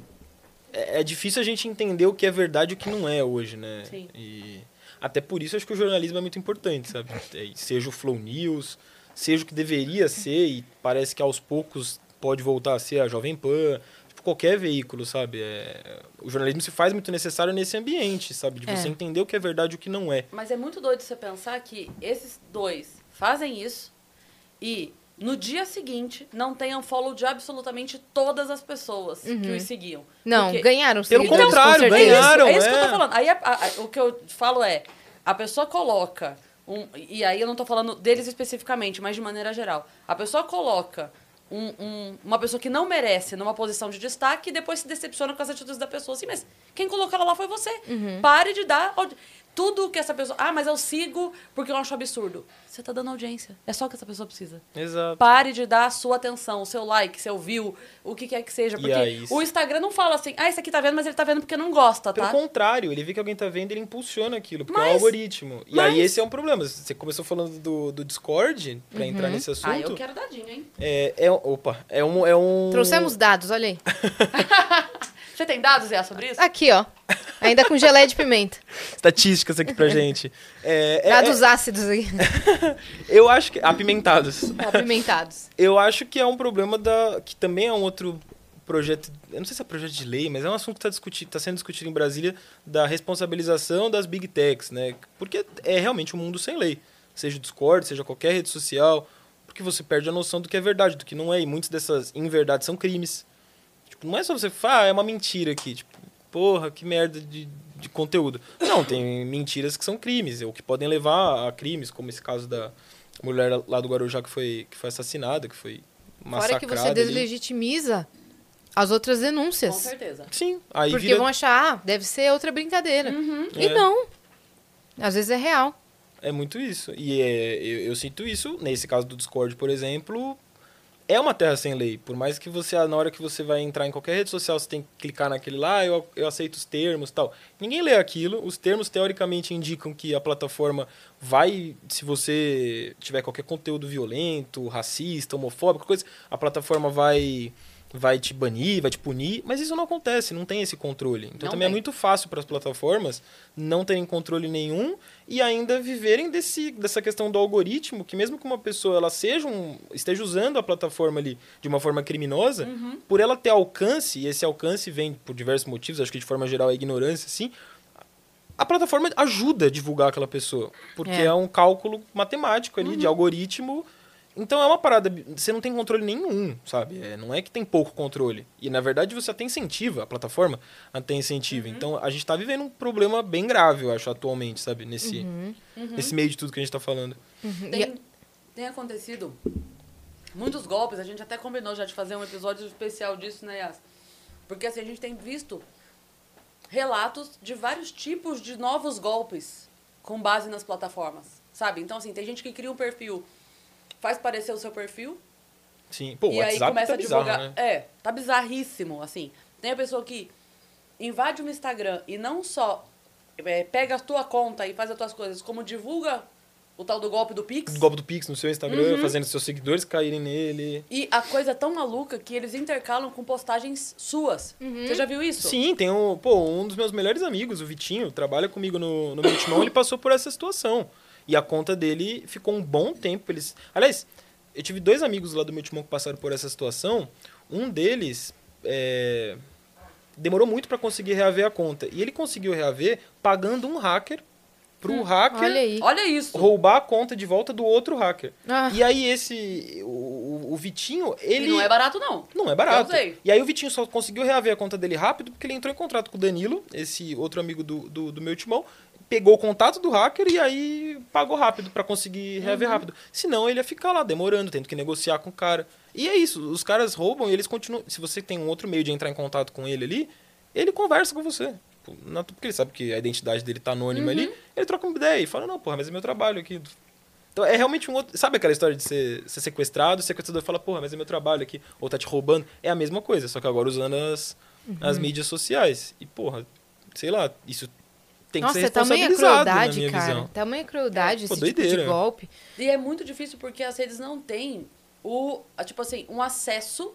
Se- Eu, ent- eu já falei isso outras vezes sobre outros assuntos. Eu entendo que, em termos gerais, não dá pro Instagram, TikTok, não dá pra eles ficarem de olho em conta por conta. Eles vão, não tem, Sim. é inviável. Ok. Mas se você tem um, tipo assim, tem uma denúncia. Aí você tá recebendo não sei quantas denúncias sobre um perfil. e você não consegue resolver esse problema, aí é muito doido pra mim, entendeu? Porque, tipo assim, não é. Sei lá, vou dar um exemplo qualquer. Eu tive. Eu levei um Shadowban no Instagram por uma bobagem. O cara me mandou um negócio me zoando, eu já fiz o fritado, então as pessoas às vezes mandam uma piada me zoando. E eu respondi zoando o cara. A, a minha zoeira com o cara caiu, tipo, em bullying. Ele me mandou, Puta me zoando, eu mandei zoando de volta, entendeu? Aí a- caiu, aí veio lá já, discurso de não sei o quê. Aí eu, como é que eu explico agora? Pra quem eu explico? E aí, a, a- Isso é outra. As minha- plataformas, elas não te dão nenhum auxílio, assim, Nada, né? É tipo, ah, nada. se vira aí, se fudeu. E aí, assim, Porra. aí, tipo, eu, então, a, a, minha, a minha questão era, eu tenho 10 anos de plataforma, eu tenho inúmeros vídeos com milhões de views, nunca foi um problema, meu conteúdo é super leve, super tranquilo, aí em um momento acontece uma coisa, a plataforma não, dirá, não me dá o, meu, o direito de ser ouvida. É tipo assim, só me... Deixa eu te mostrar isso aqui. Cê- É mu- no seu cê caso é muito que eu sou fa- humorista? No seu caso é muito fácil provar que Isso. tá errado. E mesmo assim eles não voz. E mesmo assim não vai. E isso é muito ruim, porque você não tem um. É, é isso que eu tô falando, entendeu? Eu entendo o macro, o robô, que, tipo, filtra tudo e, e tira tudo. Mas a hora que chega um negócio assim. Que tá fácil de, de ser. Porra, visto. não, você tem que ter pelo menos um acesso. Tem que ter o acesso que não tem. E aí é tudo robô. E aí você vai lá e fala assim: é isso. Não, sua solicitação foi negada. Doido, você nem leu. É um robô, eu quero falar foi com uma 20 pessoa, segundos- porra. Foi 20 segundos de eu mandar a solicitação e você negar. Você nem viu quem é que tá mandando. E é isso, essa, essa dificuldade em ter uma equipe, em ter um acesso, em ter alguma coisa, isso desanima demais o, produtor de conteúdo, sabe? Pô, muito. É, e e eu acho que é exatamente isso, sabe? É, você falou tudo. É, é muito difícil de, de você chegar na, na, na plataforma, Uhum. de haver uma cobrança. E aí eu falo isso por você, pela Yasmin, por mim. Tipo, a gente produzindo conteúdo é difícil. Uma pessoa X, assim, aleatória, é mais difícil ainda. E, e, e não existe realmente. Você não vê uma preocupação da. Até deve existir uma preocupação das plataformas, porque aos poucos percebe que outros países, além do Brasil, vai tentando apertar o cerco de legislação, mas. E aí? O que realmente aperta? Olha- E são empresas com muito dinheiro, isso também é bizarro. Então, Olha- assim, não dá, teoricamente, pra olhar ali o conteúdo de todo mundo. Mas, Não porra, dá. deveria. Assim, de olhar o conteúdo de todo mundo não dá, mas. Responder denúncia deveria dar, pelo É. dinheiro que eles têm. É. Porra, mas precisaria contratar muita gente. Contrata, foda-se. É. Ainda gera emprego. Porque eles têm dinheiro pra isso. Olha, olha esse absurdo que aconteceu. Minha filha recebeu uma foto, tipo assim. é, como fala? É, de baixo calão, vamos dizer assim. Uma foto sexual. E ela recebeu. Então, assim, entenda, a plataforma não bloqueou, não censurou, não. a pessoa. Minha filha recebeu. Minha filha viu isso, aí ela tem o, o para você ali, né? Não, o para você não, o tipo, close friends lá, o Aham. não sei o quê. Que tem, tipo, meia dúzia de amigos dela só. Ela mandou, falou, gente, olha que absurdo, olha que chegou. Como ela compartilhou, ela, ela levou a punição. Nos Close Friends? Nos close friends. Que bosta. Você entendeu? Tipo assim, então, aí, tipo, pra ela, e aí a gente vai, denuncia, ah, sua denúncia, analisamos a sua denúncia e ela não. Porra, mas daí eu faço o quê então agora? Eu, eu entendo que tem a tecnologia e ela deve ser usada, a, tipo, a- pro benefício das coisas ali, pras coisas boas. E aí a, Uhum. a- a tecnologia, teoricamente, ela vai te ajudar. Então, realmente, se tem a possibilidade de robôs fazerem um pré-atendimento, pô, da hora. Uhum. Isso é, é legal. O algoritmo mesmo, acho que ele tem uma função matemática ali que não, para dar o alcance que, que tudo tem nas redes sociais, não seria viável seres humanos no, no mesmo número ali, na mesma velocidade, fazer aquilo. Mas, porra, teria que ter um controle melhor, Uhum. sabe? É- é- isso é muito grave. A gente É. cai até de novo numa discussão de política de que isso deveria ser. E aí muita gente volta pra discussão quase que parecida ali com a hashtag que a gente viu da, da Jovem Pan, muita gente entende que isso seria censurar. Seria você controlar o que as pessoas postam. Mas, porra, não, não dá também pra ser um negócio.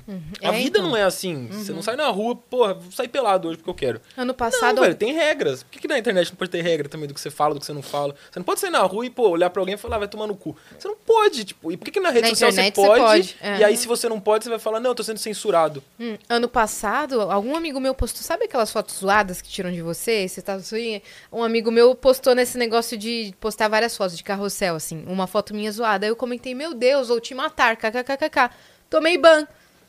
Porque falei, vou te Um matar. amigo passou pelo mesmo, mesmíssimo exemplo no Twitter. Ele mandou alguma coisa que ele é palmeirense, o Dan, e aí ele postou alguma coisa de Corinthians, aí ele falou alguma coisa, não, pô, vou te matar. Ele tomou um ban e É? ele tomou o ban mesmo, ele não conseguiu reaver a conta. ele até abandonou o Twitter por um tempo, aí voltou agora com outra conta, tipo, dois, três anos depois. Ele realmente tomou um ban por causa de uma brincadeira. Não. ele não conseguiu reaver. E olha, assim, é um absurdo de qualquer forma. Mas a palavra ainda remete a alguma coisa assim, né? É. Sim. Maraísa estava numa live, eu entrei e coloquei assim, linda demais, tá maluco. Aí veio o aviso. Contém termos que não sei o que, não sei o que. Maluco? Maluco. Aham. Putz, grila, velho. Aí eu. Não, ele não, tudo. ele não tem expressões. Muito linda, gatinha. Uhul. Não, não dá. Ele não entende expressões, não, velho. não entende.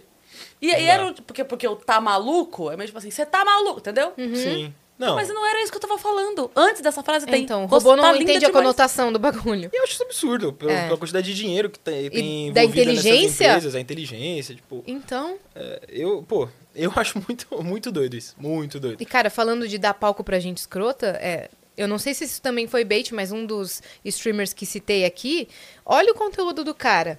Conte- ele- o cara abre live, ele pega um perfil de alguém, ele não sei se ele cria um fake ou se ele faz com o perfil dele mesmo, a Dona Creuza. Ah, a Dona Creuza tem 55 anos, viúva. Gente, vamos nela. Ele começa a conversar com a Dona Creuza Ah, não. e fazer ela se apaixonar por ele. Juro por tudo, cara. E- essa é a live. E começa, nossa, meu amor, não sei o que lá, tô muito apaixonado por você. E começa É um uma crime. relação. E não é de É um um, e não é de um dia crime. só, tá? Transmitido ao vivo. Não é um dia só. Isso se estende por uma semana, por duas, até fazer. at- O objetivo é Dona Creuza precisa se apaixonar. Quando apaixona, some. E aí Dona Creuza fica como? Mandando mensagem do tipo: Cadê você? Você estava aqui, você sumiu. Nossa, eu tô muito chateada. Aconteceu alguma coisa? Eu fiz alguma coisa? Eu não consigo dormir. Tô ansiosa, tô tendo é, ataque de pânico porque eu acho que eu fiz alguma coisa. Eu tomo remédio. Mensagens assim. Essa parte eu não sei se também é bait. Mas que eu vi esse bagulho e eu achei super cruel, eu vi. E tem audiência isso. Isso a plataforma não bane, né? Não. Isso a plataforma Mas não vai bane. o, vai o Vênus lá fazer um programa sobre o tema É. que aconteceu com a gente. A gente tava. A gente tá banida na Twitch. Em algum momento. Oh. Então, em algum momento, a gente fala aqui de. A gente tem episódios sobre crimes que aconteceram e traz aqui o especialista. A gente fala sobre tudo. A gente já trouxe, tipo assim, na semana, setembro amarelo, trouxemos um especialista pra falar até, enfim. Então a gente trata de assuntos que não são assuntos legais, mas a gente trata no tom informativo sobre o assunto, certo? É, em algum momento, aqui, falou, tipo, sei lá, um homicídio, não sei o quê, ou algum, tipo assim, algum termo, mas entende que tratando o caso e não assim. E fomos banidas, estamos banidas até hoje. É. Caramba. Mas isso pode. O- é, Não, é, esse é um crime ao vivo sendo transmitido. Deveria, Gente. deveria con- é, considerar, sei lá, uma pri- você poderia fazer uma prisão em flagrante, porque É? tá ali transmitido, então é um flagrante e é um crime. Sendo, então você poderia prender, na minha visão, né? É. Sei lá, leiga completa do Sim. assunto. Se supostamente ele tá fazendo isso. Se é verdade. É, mesmo, se não né? é uma atuação. É. Se supostamente ele estiver fazendo No isso. mínimo deveria ser investigado. Pois é. tá? No mínimo. No Então, mínimo. pesquisem aí pra vocês E- verem. E essa Coloquem. do, do- dos termos, eu passei por uma situação muito parecida, só que não no nível de tomar ban ou de tomar um, um strike, alguma coisa. Mas no canal do meu timão, a gente fazendo a cobertura segmentada do Corinthians, faz uns dois, três meses, o Corinthians contratou o Cuca, que é um técnico que foi condenado há muitos anos, ali na década de 80, por estupro. Lá num, num crime que aconteceu lá na Suíça, e aí o nome até é outro, mas na legislação brasileira seria estupro. Acho que lá na Suíça oficialmente é tipo agressão sexual contra uma menor de idade. E aqui seria considerado estupro, pedofilia, pela nossa legislação. E a gente não podia usar esses termos na hora de fazer uma manchete, uma, um, um título, até evitar na descrição, porque o YouTube, e aí vai numa linha não de dar o strike ou tomar o ban, mas derrubava em termos de algoritmo. Sendo que era uma notícia, a gente é um canal ali que a gente, porra, é. a gente tá falando, é, são jornalistas ali, é um canal de jornalismo. E a gente tá querendo noticiar a parada. Então, a- até onde vai esse controle, né? Tipo, você tá calando quem tá querendo falar uma denúncia de estupro. Então, o YouTube, indiretamente, ele tá sendo conivente com aquilo. Se você for parar Sim. ver a, a, a risca, assim, porque ele tá diminuindo o alcance de quem tá querendo fazer uma denúncia. E é uma denúncia jornalística mesmo. O, a gente tem o canal do Meu Timão, mas o portal Meu Timão, também tem outros repórteres que trabalham lá. A gente conseguiu acesso à corte suíça para pegar o, o posicionamento deles sobre um processo que até então era de sigilo e só foi conseguido é, tornar pelo menos uma página dele pública ali pelo Jornal Nacional, na mesma semana. Mas a- antes desse processo ser aberto pelo Jornal Nacional, uns dois, três dias antes, o meu timão conseguiu uma confirmação da Corte Suíça de que as informações veiculadas num jornal específico lá de Berna, na Suíça, sobre esse caso do estupro, eram verídicas e batiam com o conteúdo do processo. Então a gente, jornalisticamente, foi buscar isso. E o algoritmo das redes, do Google, do, do, do, do YouTube, da porra toda, derrubava a gente, sendo que a gente tinha uma informação ali importante, sabe? É, então isso é muito louco, de É. pensar como não, não só não tem controle nenhum, como o controle que eles têm, eles, as plataformas, assim, eles tentam im- impor, é um controle muito questionável, muito falho. E aí, então, muito. voltamos àquela coisa, né? É, cair, tudo bem. Num primeiro momento. Tipo assim, tem a palavra e derruba, tudo bem.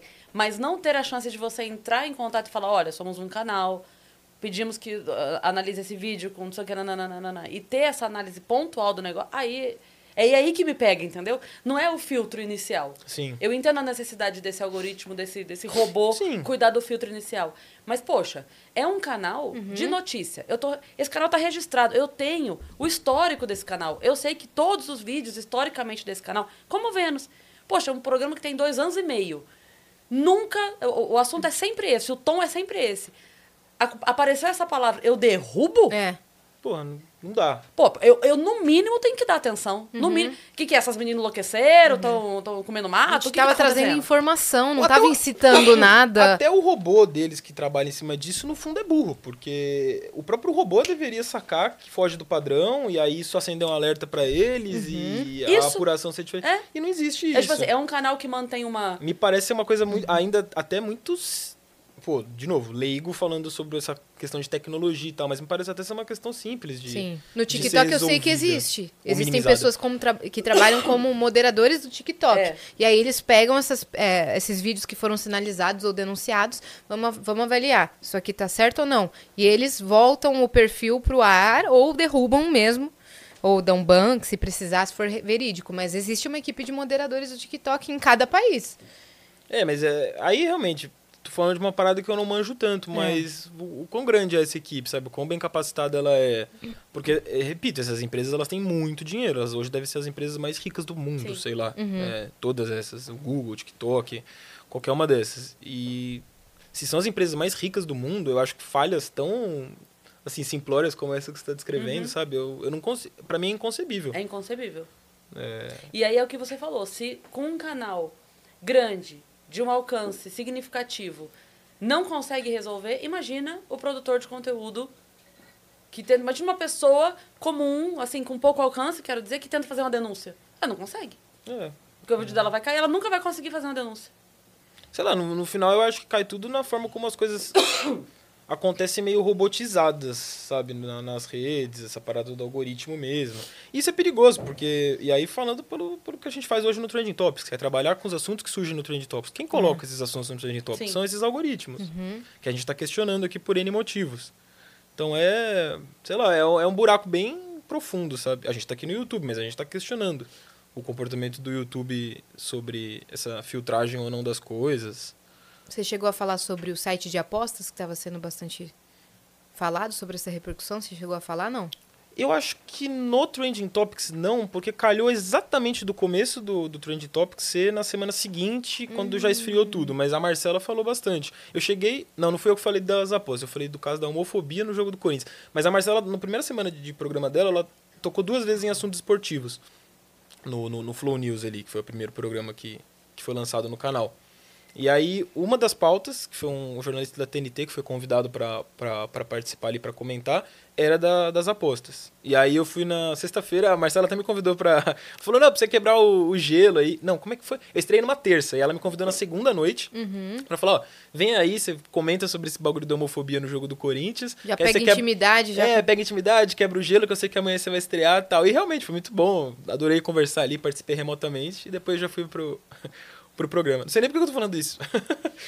E amanhã tem de novo, né? Amanhã, meio-dia. Meio-dia, meio-dia, tem de novo. Sempre de segunda a sexta. Você pega as coisas do dia anterior. Sim. Da é, noite, não, mais ou menos, não? Não só. Teoricamente, é o que tá naquele momento. Só que, porra, eu tenho que preparar o programa antes. Então não dá pra ser o que tá no Trend Topics meio-dia. Eu percebi uhum. isso no teste lá. Uhum. Que eu fiz vendo que eu dei o F5 e mudou tudo. É. Falei, pô, eu tenho que estar tá minimamente preparado sobre o que eu vou falar ali, porque é isso. A gente é. Mescla, Beleza. né? É muito legal a gente criar uma comunidade, conversar, ouvir todo mundo. Isso é muito louco, porque eu tô ali toda hora falando, falando, falando, mas ao mesmo tempo tu tá muito atento ouvindo, lendo tudo que tá acontecendo. Isso Como vale jornalista, você também. precisa apurar mesmo. Você né, precisa apurar mesmo, você precisa realmente informar, ter a responsabilidade que a gente estava cobrando agora da, da, da, Jovem Pan e de outros veículos. Você precisa ter uma responsabilidade com o que você está falando ali de, de, de, informação, né? É. E. Então não dá para ser uma parada completamente de surpresa. Ou pelo menos assim, dentro dessa intenção de se aprofundar minimamente no assunto, é o ideal é você se preparar um pouco antes. Então, acaba que são os assuntos que estão ali pela manhã repercutindo. Quando eu preparo o, o programa. E esses assuntos, geralmente, são os assuntos ou que surgem muito ali de manhã mesmo, como no caso do terremoto de duas semanas atrás, ou do tiroteio de Realengo hoje, que tavam, eram eventos acontecendo de manhã e surgindo de manhã nos Trending Topics. Mas muitos assuntos que acontecem na noite do dia anterior, ou no, no fim da tarde do dia anterior, ou até durante o dia mesmo anterior, mas que vão tendo repercussão, eles se mantêm para o dia seguinte. Então, de manhã, eles ainda estão nos trending topics. Uhum. Aí eu consigo abordar mesmo acontecendo no dia Sim. anterior. Uhum, porque e aí, se estende é um, indica... um pouquinho mais, né? É, é um indicativo de que ainda tem alguma relevância ali naquele dia. Geralmente, realmente, geralmente tem.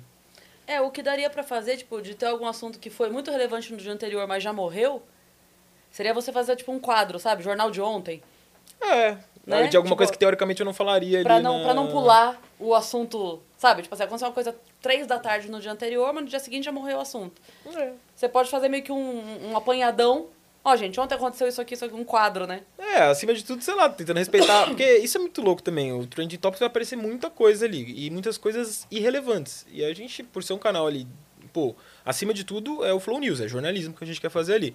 Então também tem que ter uma filtragem do que é relevante e do que não é, Sim. sabe? E muitas vezes o que está no primeiro trending ali não é uma parada relevante. Tipo, são coisas muito bobas, mas que. Algum fã-clube botou a pessoa. Puta, no... perfeito. O que né? mais tem, é, quase todo dia, tem alguma coisa de K-pop, todo respeito ao K-pop, não é nenhuma crítica ao K-pop, mas são, são bolhas com fãs muito fortes. Uhum. Então, muitas vezes levantam tags tem a, tem a relevância ali em várias bolhas, inclusive bolhas mas informativas. Não jornalisticamente. Mas não jornalisticamente. Por outro lado, sei lá, a, as fãs da Taylor Swift também têm esse poder, porque também é um grupo muito, é um fandom gigantesco. E estão com esse problema na compra dos ingressos. Aí já é relevante. Já é uma questão, né? É isso, então. Tem que ter, um, ter, um ter essa filtragem. debater por trás. É, né? isso, tem que ter alguma filtragem. Mas em 2012 um... acontecia muito mais disso, de subir tag pra fã clube. Aí um ficava disputando com o outro, você abria os Trending Topics, era, era só, só Justin isso, Bieber, Miley Cyrus, era só tipo fandom brigando, brigando, um com o outro. Não tinha muito assuntos do momento. É, hoje o Twitter, ele até. Isso daí é uma parada. Por mais que eu goste bastante do Twitter e uso há bastante tempo,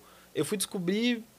Me preparando para o começo do Trend Topics, para tudo. O Twitter ele divide atualmente, né? Assim, você consegue encontrar ali, se você preferir, na hora de você buscar o que está em alta, tem a parte de assuntos do momento. Aí ele já faz uma filtragem que eu acho extremamente perigosa, porque é completamente baseada no seu algoritmo. E tem as outras que são delimitadas, e também é meio perigoso, porque tipo, é meio robotizado essa delimitação, ali de news, esportes é. e entretenimento.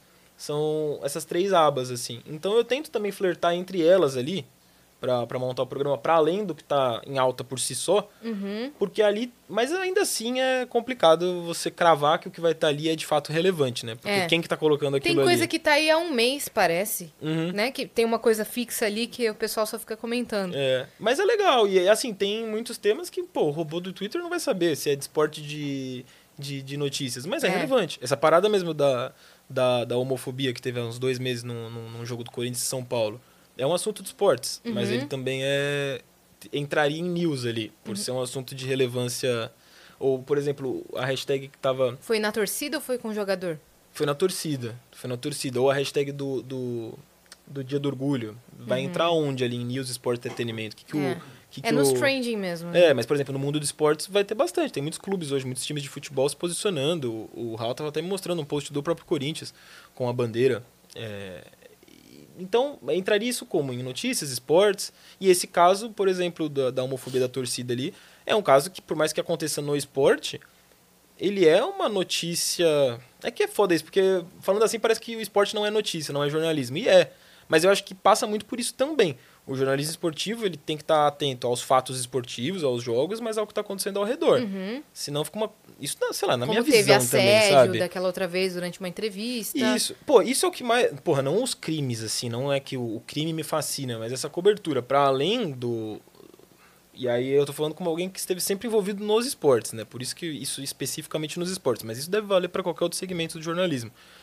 Mas essa cobertura especificamente esportiva e ainda para além do esporte, mas usando o esporte meio que de pano de fundo para assuntos entre aspas mais relevantes, sem querer tirar a relevância do esporte em si, pô, isso jornalisticamente me fascina. E eu acho muito louco, se você for pensar no Twitter assim, não não sei se o Twitter saberia definir muito bem o que é um assunto de esportes, o que é de notícias e tal.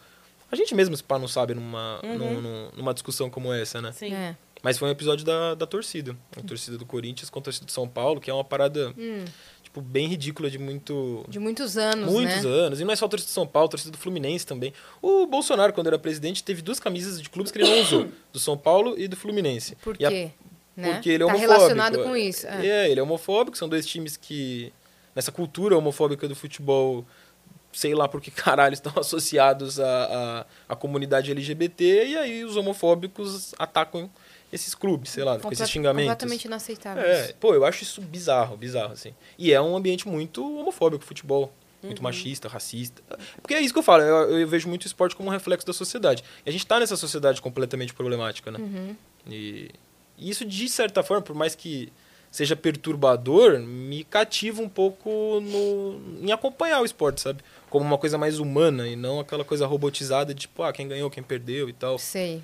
É acompanhar todo o entorno, né? É. Ó, a gente recebeu umas mensagens aqui. Vixe. Ó, a Bia, lá do Flow News, mandou. Oi, Cris e Yas. Convidem o pessoal para acompanhar o Flow News. Então, ó, todo mundo já cola lá no canal do Flow News, já se inscreve lá, que tem programa todos os dias, velho. É uma grade completa. Ó, todos os dias, Trending Topics com o Lucas e Flow News com a Marcela Raal. Cara, uma pergunta: tem que chamar Raal para trabalhar no Flow News? Eu de- É. Eu fui descobrir isso no, no Flow, quando o pessoal foi no Flow, alguns dos apresentadores, e aí a Marcela se justificou vivo. Ela, ó, tô agradecendo o Raul aqui nos bastidores, mas ele não é meu parente, É, não. porque Raul, até, Raul, até Raul. então eu achei que era. Não, não é não. Não é, não é. E se fala Raal? Ou- Não era Raal? Também. Ah, Nasceu vários nomes. Ah. É, eu, eu mesmo já devo ter me referido de diferentes pronúncias. Ó, além dos programas com Carlos Tramontina, Glória Vanik, Carol Moreira, Paulo Cruz e André Marinho. André Marinho. Isso. Boa. Então tem uma grade completa, vai acompanhar a agenda que tá super legal. E, e repito, essa turma que trabalha nos bastidores, tipo, é um pessoal muito legal. É uma equipe que deu uma sinergia muito boa, pelo menos eu falo por mim, mas acredito que com os outros apresentadores também. O Raul também pode confirmar isso aí pra gente. Tipo, é uma galera muito, muito legal e, e, sei lá, os programas acontecem muito graças a eles também. Quais estão sendo os principais desafios desse início do programa? Ah, eu acho que tudo é um pouco desafiador, porque tá tudo muito no começo, né? Então encontrar o formato, é, Divulgar. divulgação. De certa forma, eu aqui é uma oportunidade também de estar de, de tá divulgando. É, eu acho. Eu vou falar assim, ó, pra mim, o, fazer em si ali não é tão diferente do que eu já faço ou venho fazendo nos últimos anos na cobertura esportiva que eu, que eu faço.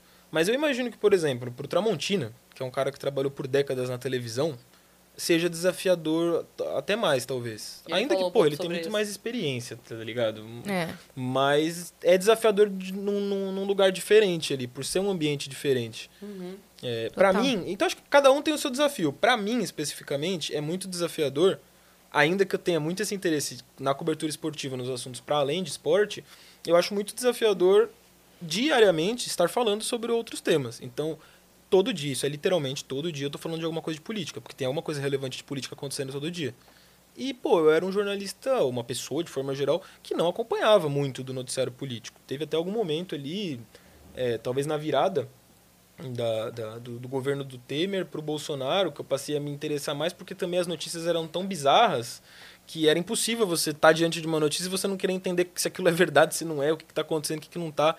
Mas nunca foi uma área que me despertou tanto interesse profundo assim a ponto de eu me especializar. E, e hoje eu tô falando ao vivo sobre tudo isso. Então é, uma, é um constante aprendizado. Eu acho que para mim esse é o principal desafio, sabe? É, eu me considero pô, muito ignorante com relação à cultura, à, música. E vai acontecer a da Madonna tá no, no, nos Trending Topics. Eu é. vou falar sobre. Especificamente nesse caso era um assunto de saúde e tal, mas podia ser um assunto relacionado a show. A algum evento musical mesmo. Eu vou Uhum. Mas tenho certeza que você estudar. inseriu na sua rotina um horário pra você ficar realmente pesquisando tudo que tá acontecendo Sim, ao redor, sabe? isso é Você desafiador. precisa ter essa bagagem pra você poder comentar isso. Sim, sim. E isso é desafiador também, porque teoricamente as coisas acontecem a todo tempo, então se você assim se perde, deixa se perder, você vai ficar o dia inteiro com o Twitter na mão, com os portais de notícias na mão e lendo sobre tudo, porque tudo tá acontecendo a todo tempo. E aí se surta. Tipo, ontem foi um dia um pouco assim, Uhum. sabe? Eu fiquei, quando eu me vi, eu tava meio que há três horas lendo e ouvindo coisas sobre esse processo aí da, da, da Jovem Pan. Uhum. Então, e aí é- tem que ter até um controle, assim, de realmente, o ideal seria ter um horário, ou horários, né? Tipo, pô, É. de manhã ali eu vou ler as notícias, ou antes de dormir, ou em algum momento à tarde. E no fundo o que acontece é diante da bagunça da rotina, tem dia que você passa o dia inteiro realmente dando pequenas olhadas, tem dia que você vai e estuda num horário específico, mas é, é pra mim, especificamente, esse tem sido o maior desafio. Além de um desafio comum, acho que pra todo mundo ali no Flow News de de pô, ir, ir descobrindo ali como mudar aos poucos os programas, que são todos, no fundo, todos os programas eles têm algum caráter de teste, porque acabaram de ser lançados, né? Então você vai consolidando ali, vai entendendo o que melhorar, o que não É, melhorar. muda qualquer coisa, né? E toda Tipo, semana, ou no meu caso do programa todo dia, É. vai tendo alguma pequena mudança, sabe? Às vezes mudanças que não são nem aparentes, mas de bastidores, de, de como que você faz o roteiro, como que você estuda os assuntos. É. Então são pequenas mudanças que acho que todos os programas ali, eles, isso dá pra dizer que tem em comum. Você acha que colocar convidado em algum dos dias seria legal? No trend, o trend talvez seja o Trending. único programa que é 100% sozinho, né? Não, da Carol também. É, tem o da Paulo. Carol também. Não, o não, Kino, tem. né? Da Carol. O é. Kino. É... Mas sim, eu acho que poderia ser, poderia ser legal também, diferente. Por ser um programa mais rápido, que teoricamente era para ser de meia hora, Uhum. talvez não tivesse nem tanto espaço. Mas no fundo nunca, nunca é meia hora. Uhum. Essa é inclusive uma batalha ali nos bastidores, porque eu acabo falando muito. São muitos temas, é, são temas que demandam até pra gente passar informação que você se aprofunde um pouco mais e não acaba estendendo. E nessa de estender, talvez seja legal mesmo. É, essa, seja essa um- é. pelo menos eu, vou, um- eu vou te convidar pra ser minha comentarista de- Boa! de, cultura. Ou uma collab, como por exemplo, sei lá, tá, sei lá, nos Trending Topics, filme do, do Flash. Quem saberia falar sobre? Carol Moreira, Sim. tá ligado? Então ela já tem todas as informações. Pra esse dia você chama ela pra fazer uma collab. Ela já divulga o Kino, você divulga os Trending Topics. Seria bem legal. Sim, seria É um- legal. é um- algo a se pensar aí. Exato. Ó, a gente tem uma mensagem aqui do Harry. Olha aí. Ele Olha mandou aqui, ó. Pesquisa rápida. Você prefere Lacraldo, Fardado ou Geraldo? e manda um beijo pra avó. Isso é muito louco. É, esse negócio da avó é porque aparecem alguns fakes no, no é, no o pessoal chat. tá aqui, eles estão aqui. É, No então. chat também. Eu tô vendo. São- Manda beijo pra avó. são- Meu neto tá lindo. Então, não, provavelmente não é a minha avó. É um, Achei que era sua avó. Não, é um cara que. É um maluco do bem aí que, que eu conheci na, nas redes e, e ele faz uns fakes. Não só ele, outros. E aí aparecem outros fakes acompanhando a live. Mas esse é um. Sei lá, é uma parte do chat que também deve ter o lado ruim, né? De, assim, você pensar em anônimos e aí hate, essa parada do lacraldo que eles brincou. A gente conhece. É. Fakes chatos de chat. Então, mas esse tipo de, de fake da, da avó aí, por exemplo, é um, é um. São, aliás, extremos muito legais de comentar. Esse da avó é um cara que ele faz parte de um grupo de amigos que eu criei justamente numa dessas comunidades que eu fui criando nessa função de apresentador em conversas com chats de lives. Então eu vivi isso no- na cobertura esportiva. E ao longo desses anos eu fui fazendo amigos nes- nes- nessa de interagir com a internet, com o chat, seja nas minhas redes sociais, seja na, no, no chat mesmo dos programas que eu apresento. E a gente virou amigo do ponto de se trombar, de sair pra ir em bar, de marcar churrasco e tal. E ele é um desses casos. Por outro lado, você tem os outros fakes, as outras pessoas que você não conhece, e aí você não tem nem vontade de conhecer, que realmente são pessoas que estão ali pelo hate, vocês sabem disso. E aí esse esses episódios aí, desses apelidos que o, que o Harry mandou de, de lacraudo e tal, eu recebi mais recentemente nessa discussão do, do Cuca, quando ele foi contratado pelo Corinthians, porque, porra, e aí misturava tudo, sabe? A parada jornalística de você ir atrás da informação e provar jornalisticamente que o Cuca estava mentindo, que o Cuca realmente foi condenado por estupro, que o, a justificativa que ele dava quando ele foi apresentado como técnico do Corinthians era mentira, pelo menos assim, Caramba. comparado à justiça, ao que está ali no processo, na condenação, ao que a justiça suíça ainda considera como como fato. Então, beleza, o Cuca tem a versão dele, mas é uma mentira comparada a- a- aos fatos. E a gente trazia isso jornalisticamente e também como opinião. Faz parte também do jornalismo você opinar. E aí, no caso do clube ali, é, que vale também para a questão de política que a gente estava falando, desperta muita, muita paixão, né? Então você está opinando ali e é uma opinião, apesar de eu ser corintiano, contrária ao Corinthians, está sendo crítico ali a, a uma atitude do clube, gera um hate absurdo de parte da... E, de novo, é aquela parada de eu não quero criar barreiras ali. Eu acho legal conversar com quem tem opinião diferente. Então não é um problema para mim conversar com essas pessoas que vêm pelo hate. Mas tem muita gente que não está aberta a, a, a conversar, sabe? Mas, de forma geral, você tem gente que não concorda, que, porque tem aquela visão de o desempenho esportivo, no caso do futebol, do Corinthians, de, de clubes, assim, estar acima de tudo. E aí tem uma outra parcela da sociedade, no caso da torcida, que pensa diferente, que protestou contra o Cuca porque entende que há valores, há princípios que estão acima do desempenho esportivo. Uhum. Então foda-se que o Cuca é um técnico, tecnicamente falando, bom, porque, porra, os valores ali que aquela contratação trazem junto com ele não condizem com os meus valores, com os valores que o esporte deveria pregar. E especificamente o Corinthians, como um clube sempre tipo, atrelado historicamente a causas de democracia, causas sociais e tal. Tipo, não, não, não, não casa ali, combina, sabe? né? Não combina, é, é errado, sei lá. Me, me parece óbvio assim, mas eu entendo que não é óbvio porque as pessoas pensam de forma diferente. E aí é legal a gente ter o espaço para conversar e tal, mas tem muita gente que não tá disposta. E aí, nessa surgem os hates e aí surgem essa parada de lacraudo aí. E também parece que você só pode concordar ou discordar, né? Você não tem a opção de dizer assim, olha, em tal ponto eu concordo, em tal ponto eu discordo. Não, você não tem essa opção. Não. Se você concorda, assim, é duas caixinhas. Você Isso tem é lacração. Tipo tem que assim, co- é você é. realmente lacrar. Olha, eu não quero, essa é a minha opinião, acabou, eu tô certo e pá. Na, na minha cabeça também meio leigo disso, pra mim esse é o conceito de lacrar. E não Você é. tá pô, fechado é- a conversa. de verdade, É. é. tudo que eu menos faço, assim, na É. minha atuação como jornalista. E acho que jornalismo, de forma geral, no Flow News você não vai encontrar lacração É. e nenhum. Sabe, eu acho que o, o bom jornalismo, assim, ele não vai. Por mais que você tenha uma opinião e que ela não seja favorável à opinião de todo mundo, porque nenhuma opinião é, isso não é lacração. Tipo, você tá dando uma opinião, mas desde que você esteja aberto a ouvir a outra e a argumentar e a dialogar, porra, isso é a sociedade, sei lá. É Sem assim que a gente troca informações e. Sem contar que a pessoa não disposta a conversar, ela só mostra pra você o quão fraca é a opinião dela, né? Ela é não tá isso. certa pra mim, mandou assim, Porque, ah, assim, lacrador, lacrou. Pô, pra mim essa pessoa aí. Porque assim, Desculpa, se você é burro, Se você velho, tem uma mas- opinião sobre um assunto, você pode debater sobre ele, porque não é tua opinião. Então você embasou, né? Eu, eu quero acreditar. É, eu Se espero. você- isso, eu Geralmente espero. não, mas eu espero. Exato, é isso. Então, assim, pra eu ter uma opinião sobre um assunto, eu fui embasar em determinadas coisas. E aí, se Teoricamente. você chegar... Teoricamente. É. Então, mas aí, se você chega pra mim e fala, Cris, tal coisa, eu tô super aberta a conversar. Porque essa minha opinião, ela tem um motivo pra ser essa opinião. E eu vou conversar com você. Agora, se no final dessa conversa eu falar, caramba, Lucas, é verdade. Tinha parado pra pensar nisso. Nesse ponto eu concordo com você. E tá tudo bem. Porque aí eu peguei aquela minha opinião e trabalhei ela. A pessoa que não tá disposta a trabalhar a opinião dela, porque nem ela tem certeza do que ela pensa. Porque ela não construiu essa opinião. Ela Mas que tem recebeu essa medo opinião. de perceber que tá errado? É lá, mais tipo, do que é- isso. Ela não pode perceber que está errada, porque ela recebeu aquela opinião pronta. Tem gente que abre a internet, assim, aconteceu o assunto cortina do Vênus na internet, tá? Ela vai abrir pra ver os influencers politicamente é, de acordo com ela. O que, que eles estão dizendo? Peraí, é pra eu gostar ou é pra não gostar da cortina do Vênus? Aí ele tá falando que gosta. Então eu gosto! Eu gosto, viu? Tô gost... Ela não parou pra pensar se ela Você gosta não ou não. aprofunda minimamente em Então, nada. é, então assim, não é que ela não, não é que ela não quer, que ela não vai, ela não pode descobrir que ela discorda. Porque aí o que, que ela faz com todas as certezas dela? Que ela tá Não, é defendendo verdade. há não sei quantos anos. É Vai, pro, vai pro lixo. Então ela fala assim: não, não me, não me conta o que você acha da cortina do Vênus, porque senão você vai me fazer pensar. Vai me fazer pensar, e aí vai dar um problema aqui na minha cabeça. Deixa eu achar, deixa eu achar ruim.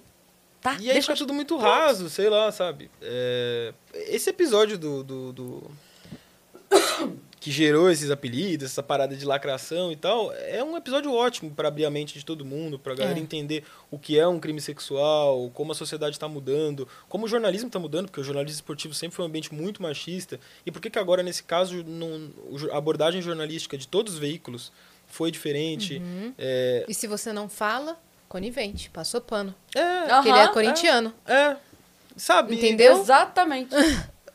sei lá, eu por isso que eu parto do pressuposto e é foda porque vai de encontro disso que eu tô falando de estar aberto a conversar com todo mundo e eu tô aberto. Mas ao mesmo tempo, dependendo da, da forma como vem um comentário, uma crítica, ou essa parada de especificamente de lacração, há, uma grande chance de quem mandar um, ah, você está lacrando e tal, essa pessoa ela, não, ela cai nesse lugar de, Ela não quer conversar. de não querer conversar, ela não tem uma opinião, ela só quer cuspir ali em quem tem uma opinião diferente e acabou. Isso é triste. E assim, ainda que a pessoa faça isso, eu evito entrar nesse embate raso de tipo, ah, então eu vou xingar de volta, fazer qualquer coisa. Tipo, ah, foda-se, então, você quer ser esse idiota, você seja. Mas eu ainda tento estar sempre aberto ali pra, pra dialogar, pra conversar. Acho que é pra isso que servem, a- sei lá, esses espaços como esse que a gente tá aqui, sabe? É, perfeito. E eu, eu, pô, eu percebo isso diariamente, no, seja no, no Trending Topics, seja no, no Twitter. Tipo, e é, e é, é um bagulho tão raso que as pessoas, às vezes, elas nem leem, não interpretam o que você escreve. Então, esse bagulho da Jovem Pan, eu escrevi um pouco disso que eu falei aqui sobre a Jovem Pan, essa parada da minha avó não ter tomado vacina e tal. E, eu, e ainda assim eu ser contrário à cassação, mas eu ser crítico à atuação da Jovem Pan enquanto veículo por dar voz a essas pessoas que não deveriam ter voz, elas deveriam ser criticadas pelo que elas falam e não ser validadas por terem uma opinião, assim, entre aspas. É, E aí os primeiros comentários que eu recebi foi, porra, que vergonha, um jornalista a favor da censura. Tipo, aí eu falei, mano, você não leu nada do que eu escrevi, velho. Não, Você não só, leram. você só percebeu por tags ali, por palavras-chave, que eu tava dando uma opinião crítica à Jovem Pan e já quis me xingar. E aí, de novo, veja. Ou você, você. Porque você conseguiu desagradar as duas caixinhas. É, né? Porque você falou, não concordo com o que foi feito e acho que deveria. Tua opinião, né? É. E deveria uma punição, mas acho que esta punição proposta é exacerbada. Ok. E aí, quem acha que não tem que punir, acha que tem que punir zero. E quem acha que tem que punir, não, tem que sair de lá todo mundo enjaulado. É. Então, assim, você não pode falar assim, gente, calma. vamos A conversar gente sobre discorda. isso, porra, porque é onde tá... Vamos é. resolver, vamos ter, sabe? Então, assim, é só você ter uma opinião neutra, branda, que você desagrada absolutamente todo mundo. É. Pô, é verdade. Porque essa É foi uma isso, opinião é branda. No caso do, do, do- da parada do Cuca, é, eu ainda tive uma opinião. Eu ainda acho que a minha opinião era uma num dos extremos. Eu achava um absurdo e tudo mais. E eu sigo achando que essa é a opinião correta, entre aspas. Ainda que diversas opiniões, elas. Tudo bem, todo mundo tem uma opinião diferente. Mas nesse caso da Jovem Pan, é, foi uma opinião exatamente como você definiu, neutra ali. É. Nem de um lado nem do outro. eu- e eu ainda assim entendo. gerou hate. Tipo, Eu é- entendo bem porque a maioria das- da- dos meus hates é por, por isso. É exatamente por eu pegar um assunto que tá todo mundo assim. blá, blá, blá, blá, blá. E eu falo, então, eu acho que os dois estão errados, desculpa. Eu vejo. Eu vejo coisa. É, aí, os dois querem me matar. Como assim? Você uniu. Como assim? Você uniu. É isso. Aí todo mundo É se um junta. talento, é Na talento. verdade, eu estou promovendo a paz, porque eu faço as pessoas se isso. unirem É isso. pra me odiar. A troco da sua saúde mental. Mas é exatamente isso. É só você dizer assim, cara, eu acho que tem errado aqui, tem errado lá. Pronto. Nossa, como? Como que você não pega uma caixinha e acha que ela está totalmente certa? Então, porque eu não vou achar e isso já nunca. tem muita coisa Às vezes eu preconcebida, discordo de mim. sabe? Eu concordo 100% com o porra. outro. Cara, o Pô, doido, eu constantemente. o doido é que isso não acontece em muitos outros países, velho. Isso acontece É mais aqui, nos Estados Unidos. A gente tava em Portugal, a gente perguntou como é que funciona esse negócio de, de Cancelamento. cancelamento ou de extremos e tal. E o pessoal não. Que a gente perguntou, não, aqui não é muito assim, não. Ninguém. Ninguém se comporta dessa maneira. A gente troca uma ideia. Pô, a gente é louco assim, isso, caraca, velho. Eu acho que isso, de alguma forma se conecta, não sei se causa consequência, nem se tem relação mesmo, mas eu acho que por violência, sabe? Eu acho que a sociedade de forma geral é muito violenta, e isso leva a extremos e especificamente a sociedade brasileira me parece, ainda que sem dado nenhum, é, me parece muito violenta. A dos Estados Unidos também. Você pega esses casos aí de massacres e muita gente com essa adoração à arma e Pode tal. ser o ponto em comum mesmo. um Eu acho, já que você citou esses dois países como exemplo, eu acho que pode passar por essa situação da violência, sabe? Porque, sei lá, pra mim a violência ela tá atrelada também à ignorância de alguma forma e e aí eu acho que leva a esse extremismo, que não deixa de ser também um extremismo, quase sempre ele vai ser burro, ele vai cair nesse lugar de violência, provavelmente. Eu acho que pode ser alguma parada. Talvez esteja por aí, sei lá. E só pra gente não encerrar sem dizer, qual é o lance do dadinho de tapioca? O dedinho de tapioca. Ah, é. a gente tá- Verdade. Não, porque, pô, assim, eu sou meio maluco. E, e uma das minhas maluquices é ter vontade de abrir coisas, negócios. Ainda que eu nunca tenha tocado nada disso, tipo, minimamente a sério. Talvez isso por não isso é você tão- ainda queira. É. É, Isso não, é A hora tanto que maluquice. Não, mas é que é, é tipo, porra, já teve época que era tudo, assim. Tipo, porra, eu fiz uma crepioca específica ali, aí eu falei, caralho, isso daqui tá diferente, porque eu não segui receita nenhuma. Aí comecei a fazer de diferentes sabores, falei, caralho, dava pra abrir um bagulho de crepioca. A mesma coisa com dadinho. Tipo, eu já fiz dadinho, aí eu falei, pô, dadinho com queijo coalho, bom. Aí eu fui fazer com queijo branco, falei, pô, ficou bom também, mas é diferente. aí comecei a fazer com diferentes sabores, aí eu fiz com tofu em vez de queijo, porque, tipo, eu tento, eu não sou vegano, mas eu tento ter uma alimentação diariamente, assim, sem carne. Aí, beleza, se eu tô num rolê que tem, foda-se também, eu como. Não, não é um grande, uma grande questão. Sim. Mas eu fiz com tofu. E, e ficou bom. Aí eu falei, porra, vou abrir um bagulho de dadinho de tapioca. Vou abrir uma. Vai ser uma franquia, vai ser um sucesso. Faz doce também. e- É, aí depois já veio uma outra loucura, uma outra, uma outra parada. E eu até brin- brinco com um grupo de amigos meio que um dia numa conversa assim, eu falei, porra, eu vou abrir uma empresa de ideias, velho. E aí eu vou vender, eu vou vender as ideias, já que eu não toco nenhuma, eu vou dando as ideias. aí, Chama quiser Shark. Tank. A minha, a minha pergunta é, quando vendem, por exemplo, é, tem, tem o crepioca, tem tapiocaria, tem açaiteria, tem não sei o quê, como seria o do dadinho de tapioca? Da dederia? Da dedaria? Puta, não seria nada disso. Dedaria. Eu dadaria? Não, não seria nada disso, porque esse é, essa é uma parada. Mas aí é muito pessoal, particular. Essa é uma. Eu não sei nem como me referir a isso. É uma terminologia É. que me irrita muito, muito. Uria? muito. É, eu Paleteria? Comidaria. Eu passei na Aham. frente de um, de um restaurante, tá escrito comidaria. Eu falei, que comidaria, velho? Isso, É. isso tem nome, é restaurante, É sei lá, lanchonete. É. Isso me deixa puto. então não, não, não É pra seria deixar aí. mais Pastelaria a gente deixa. Pastelaria. aí A tudo gente bem. permite. Padaria. Padaria ok, a gente É. permite. Não, É. daí pra frente, cara, é só pra encarecer o produto. É um problema. Mas é, mas isso tá mais num lugar assim dessa... A gente vai fazer o poderia. Poderia. Poderia. Vamos mudar o nome do Vênus. É. Não, É chega, chega de podcast com que começam Com com pod. pod. Chega! Tudo é pod. A gente acaba esquecendo É depois do pod que, que é. Calma, o do fulano que surgiu agora é qual? Pod? Pode o quê? Tem que Qual sempre- trocadilho com pod? Tem que ter É. sempre um trocadilho. Não. Porra, às vezes não. Se, se, for, se surgir naturalmente é legal. Se não É. surgir, já não é mais um trocadilho válido, sei Boa. lá. se- Do Celso Portiolli, é pode ser. Mas tudo bem. É novo? Pode ser, pode ser, tem Tudo a ver, bem, tudo Ok. bem. É isso, tem que É um ter... trocadilho legal, É, tem mas que ter bom agora senso, alguns pô. outros são. Tem todo o alfabeto. O nosso é o pode ver, o dele é o pode ser. É, o meu é pod Y.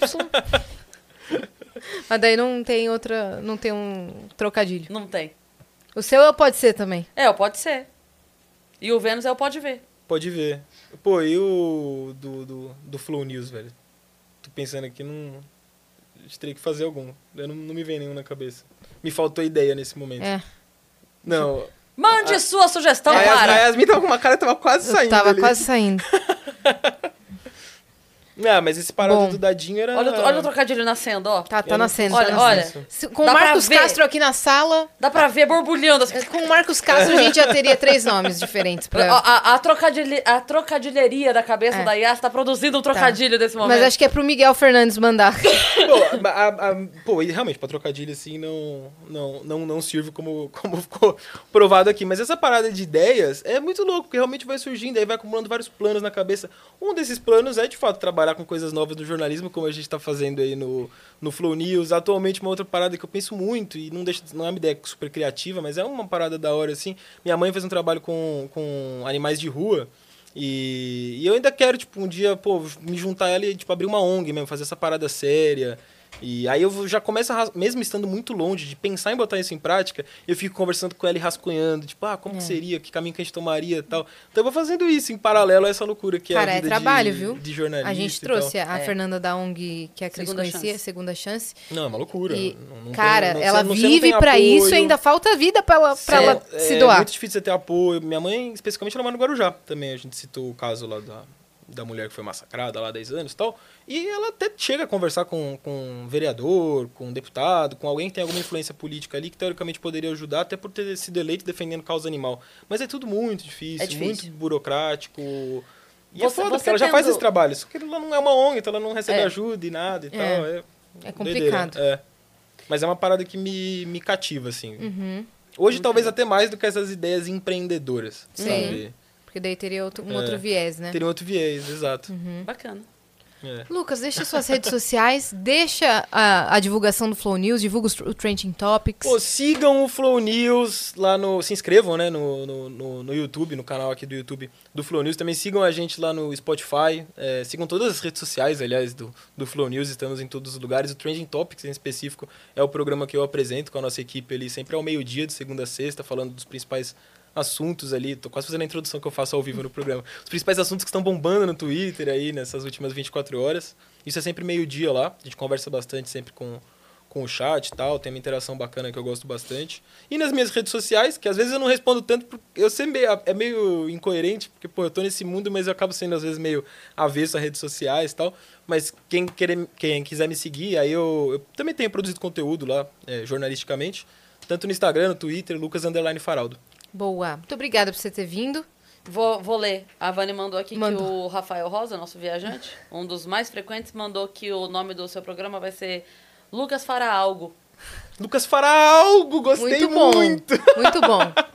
Pô, Gostei. muito bom. A Beth faria, mas você fará. É. Caralho, Muito Ô, bom. você manda bem pra fã também. Caraca, ô Rafa, mandou muito. Substituiu o Miguel hoje. Pô, gostei, É, gostei Lucas muito. Fará algo. É, então. Você, você é o novo. é, lembra que o tio do Estando Bom para Ambas as Partes? Lembra do Celso Russomano? Ah, Você é o cara do tipo assim. Lu- Você está com problema? Lucas fará algo. É isso, pô, gostei. E falará Liga algo também. Lucas! Lucas fará algo só pra- para você. Gostei, gostei. Diz Vou- que Lucas, Lucas fará algo. Diz que Lucas, Lucas fará algo. mande, mande seu problema com a hashtag Lucas Mande fará seu algo. problema para Lucas fará algo. Ele é a nova porta da esperança da internet. Então sigam muito o Lucas, tá aí, assistam ao, ao Trending Topics. Galera Porra, aqui do chat do Vênus vai participar também do chat do, dos, dos Trending Topics mesmo. Se inscrevam no canal do Flow News. Tem programa do Paulo Cruz, tem programa do Tramontina, tem programa da Marcela Raal, tem da Glória Vanik, tem da Carol Moreira, tem do Lucas, tem do André Marinho, tem programa assim jornalístico pra dar e vender, É né? Tá muito legal Boa. a programação mesmo. Tenho dado uma olhada lá, se inscrevam lá também. E você que ficou até aqui, se inscreve agora no canal do Vênus, tá bom? Desculpa, é que, é que a sua frase construída foi. Tem isso, tem aquilo, tem aquilo, tem dado uma olhada lá. Deu, dado uma olhada lá? Ah, Ah. tenho dado uma olhada lá. Entendi. É porque foi na construção, sabe? Mas Bom, o dado uma olhada só se mais um for a, a, a, a dedaria. A ó, dedaria aí. Dado uma olhada. A dado Pô, uma olhada aí, ó. É isso. O dado uma olhada com pimenta, entendeu? Ah, É boa. Porra. É isso. Deve doer bastante. Segue a gente também nas nossas redes pessoais sensuais. Porque pimenta no, pimenta no seu dos outros é o quê? outros É refresco. Mãe de Deus. A gente não vai acabar Mande sua nunca. sugestão, tá? Segue a gente também nas nossas Isso. redes pessoais sensuais. Cris. Paiva com dois S e As e assine. Segue a gente lá no Instagram, bem. É isso, um beijo e até amanhã.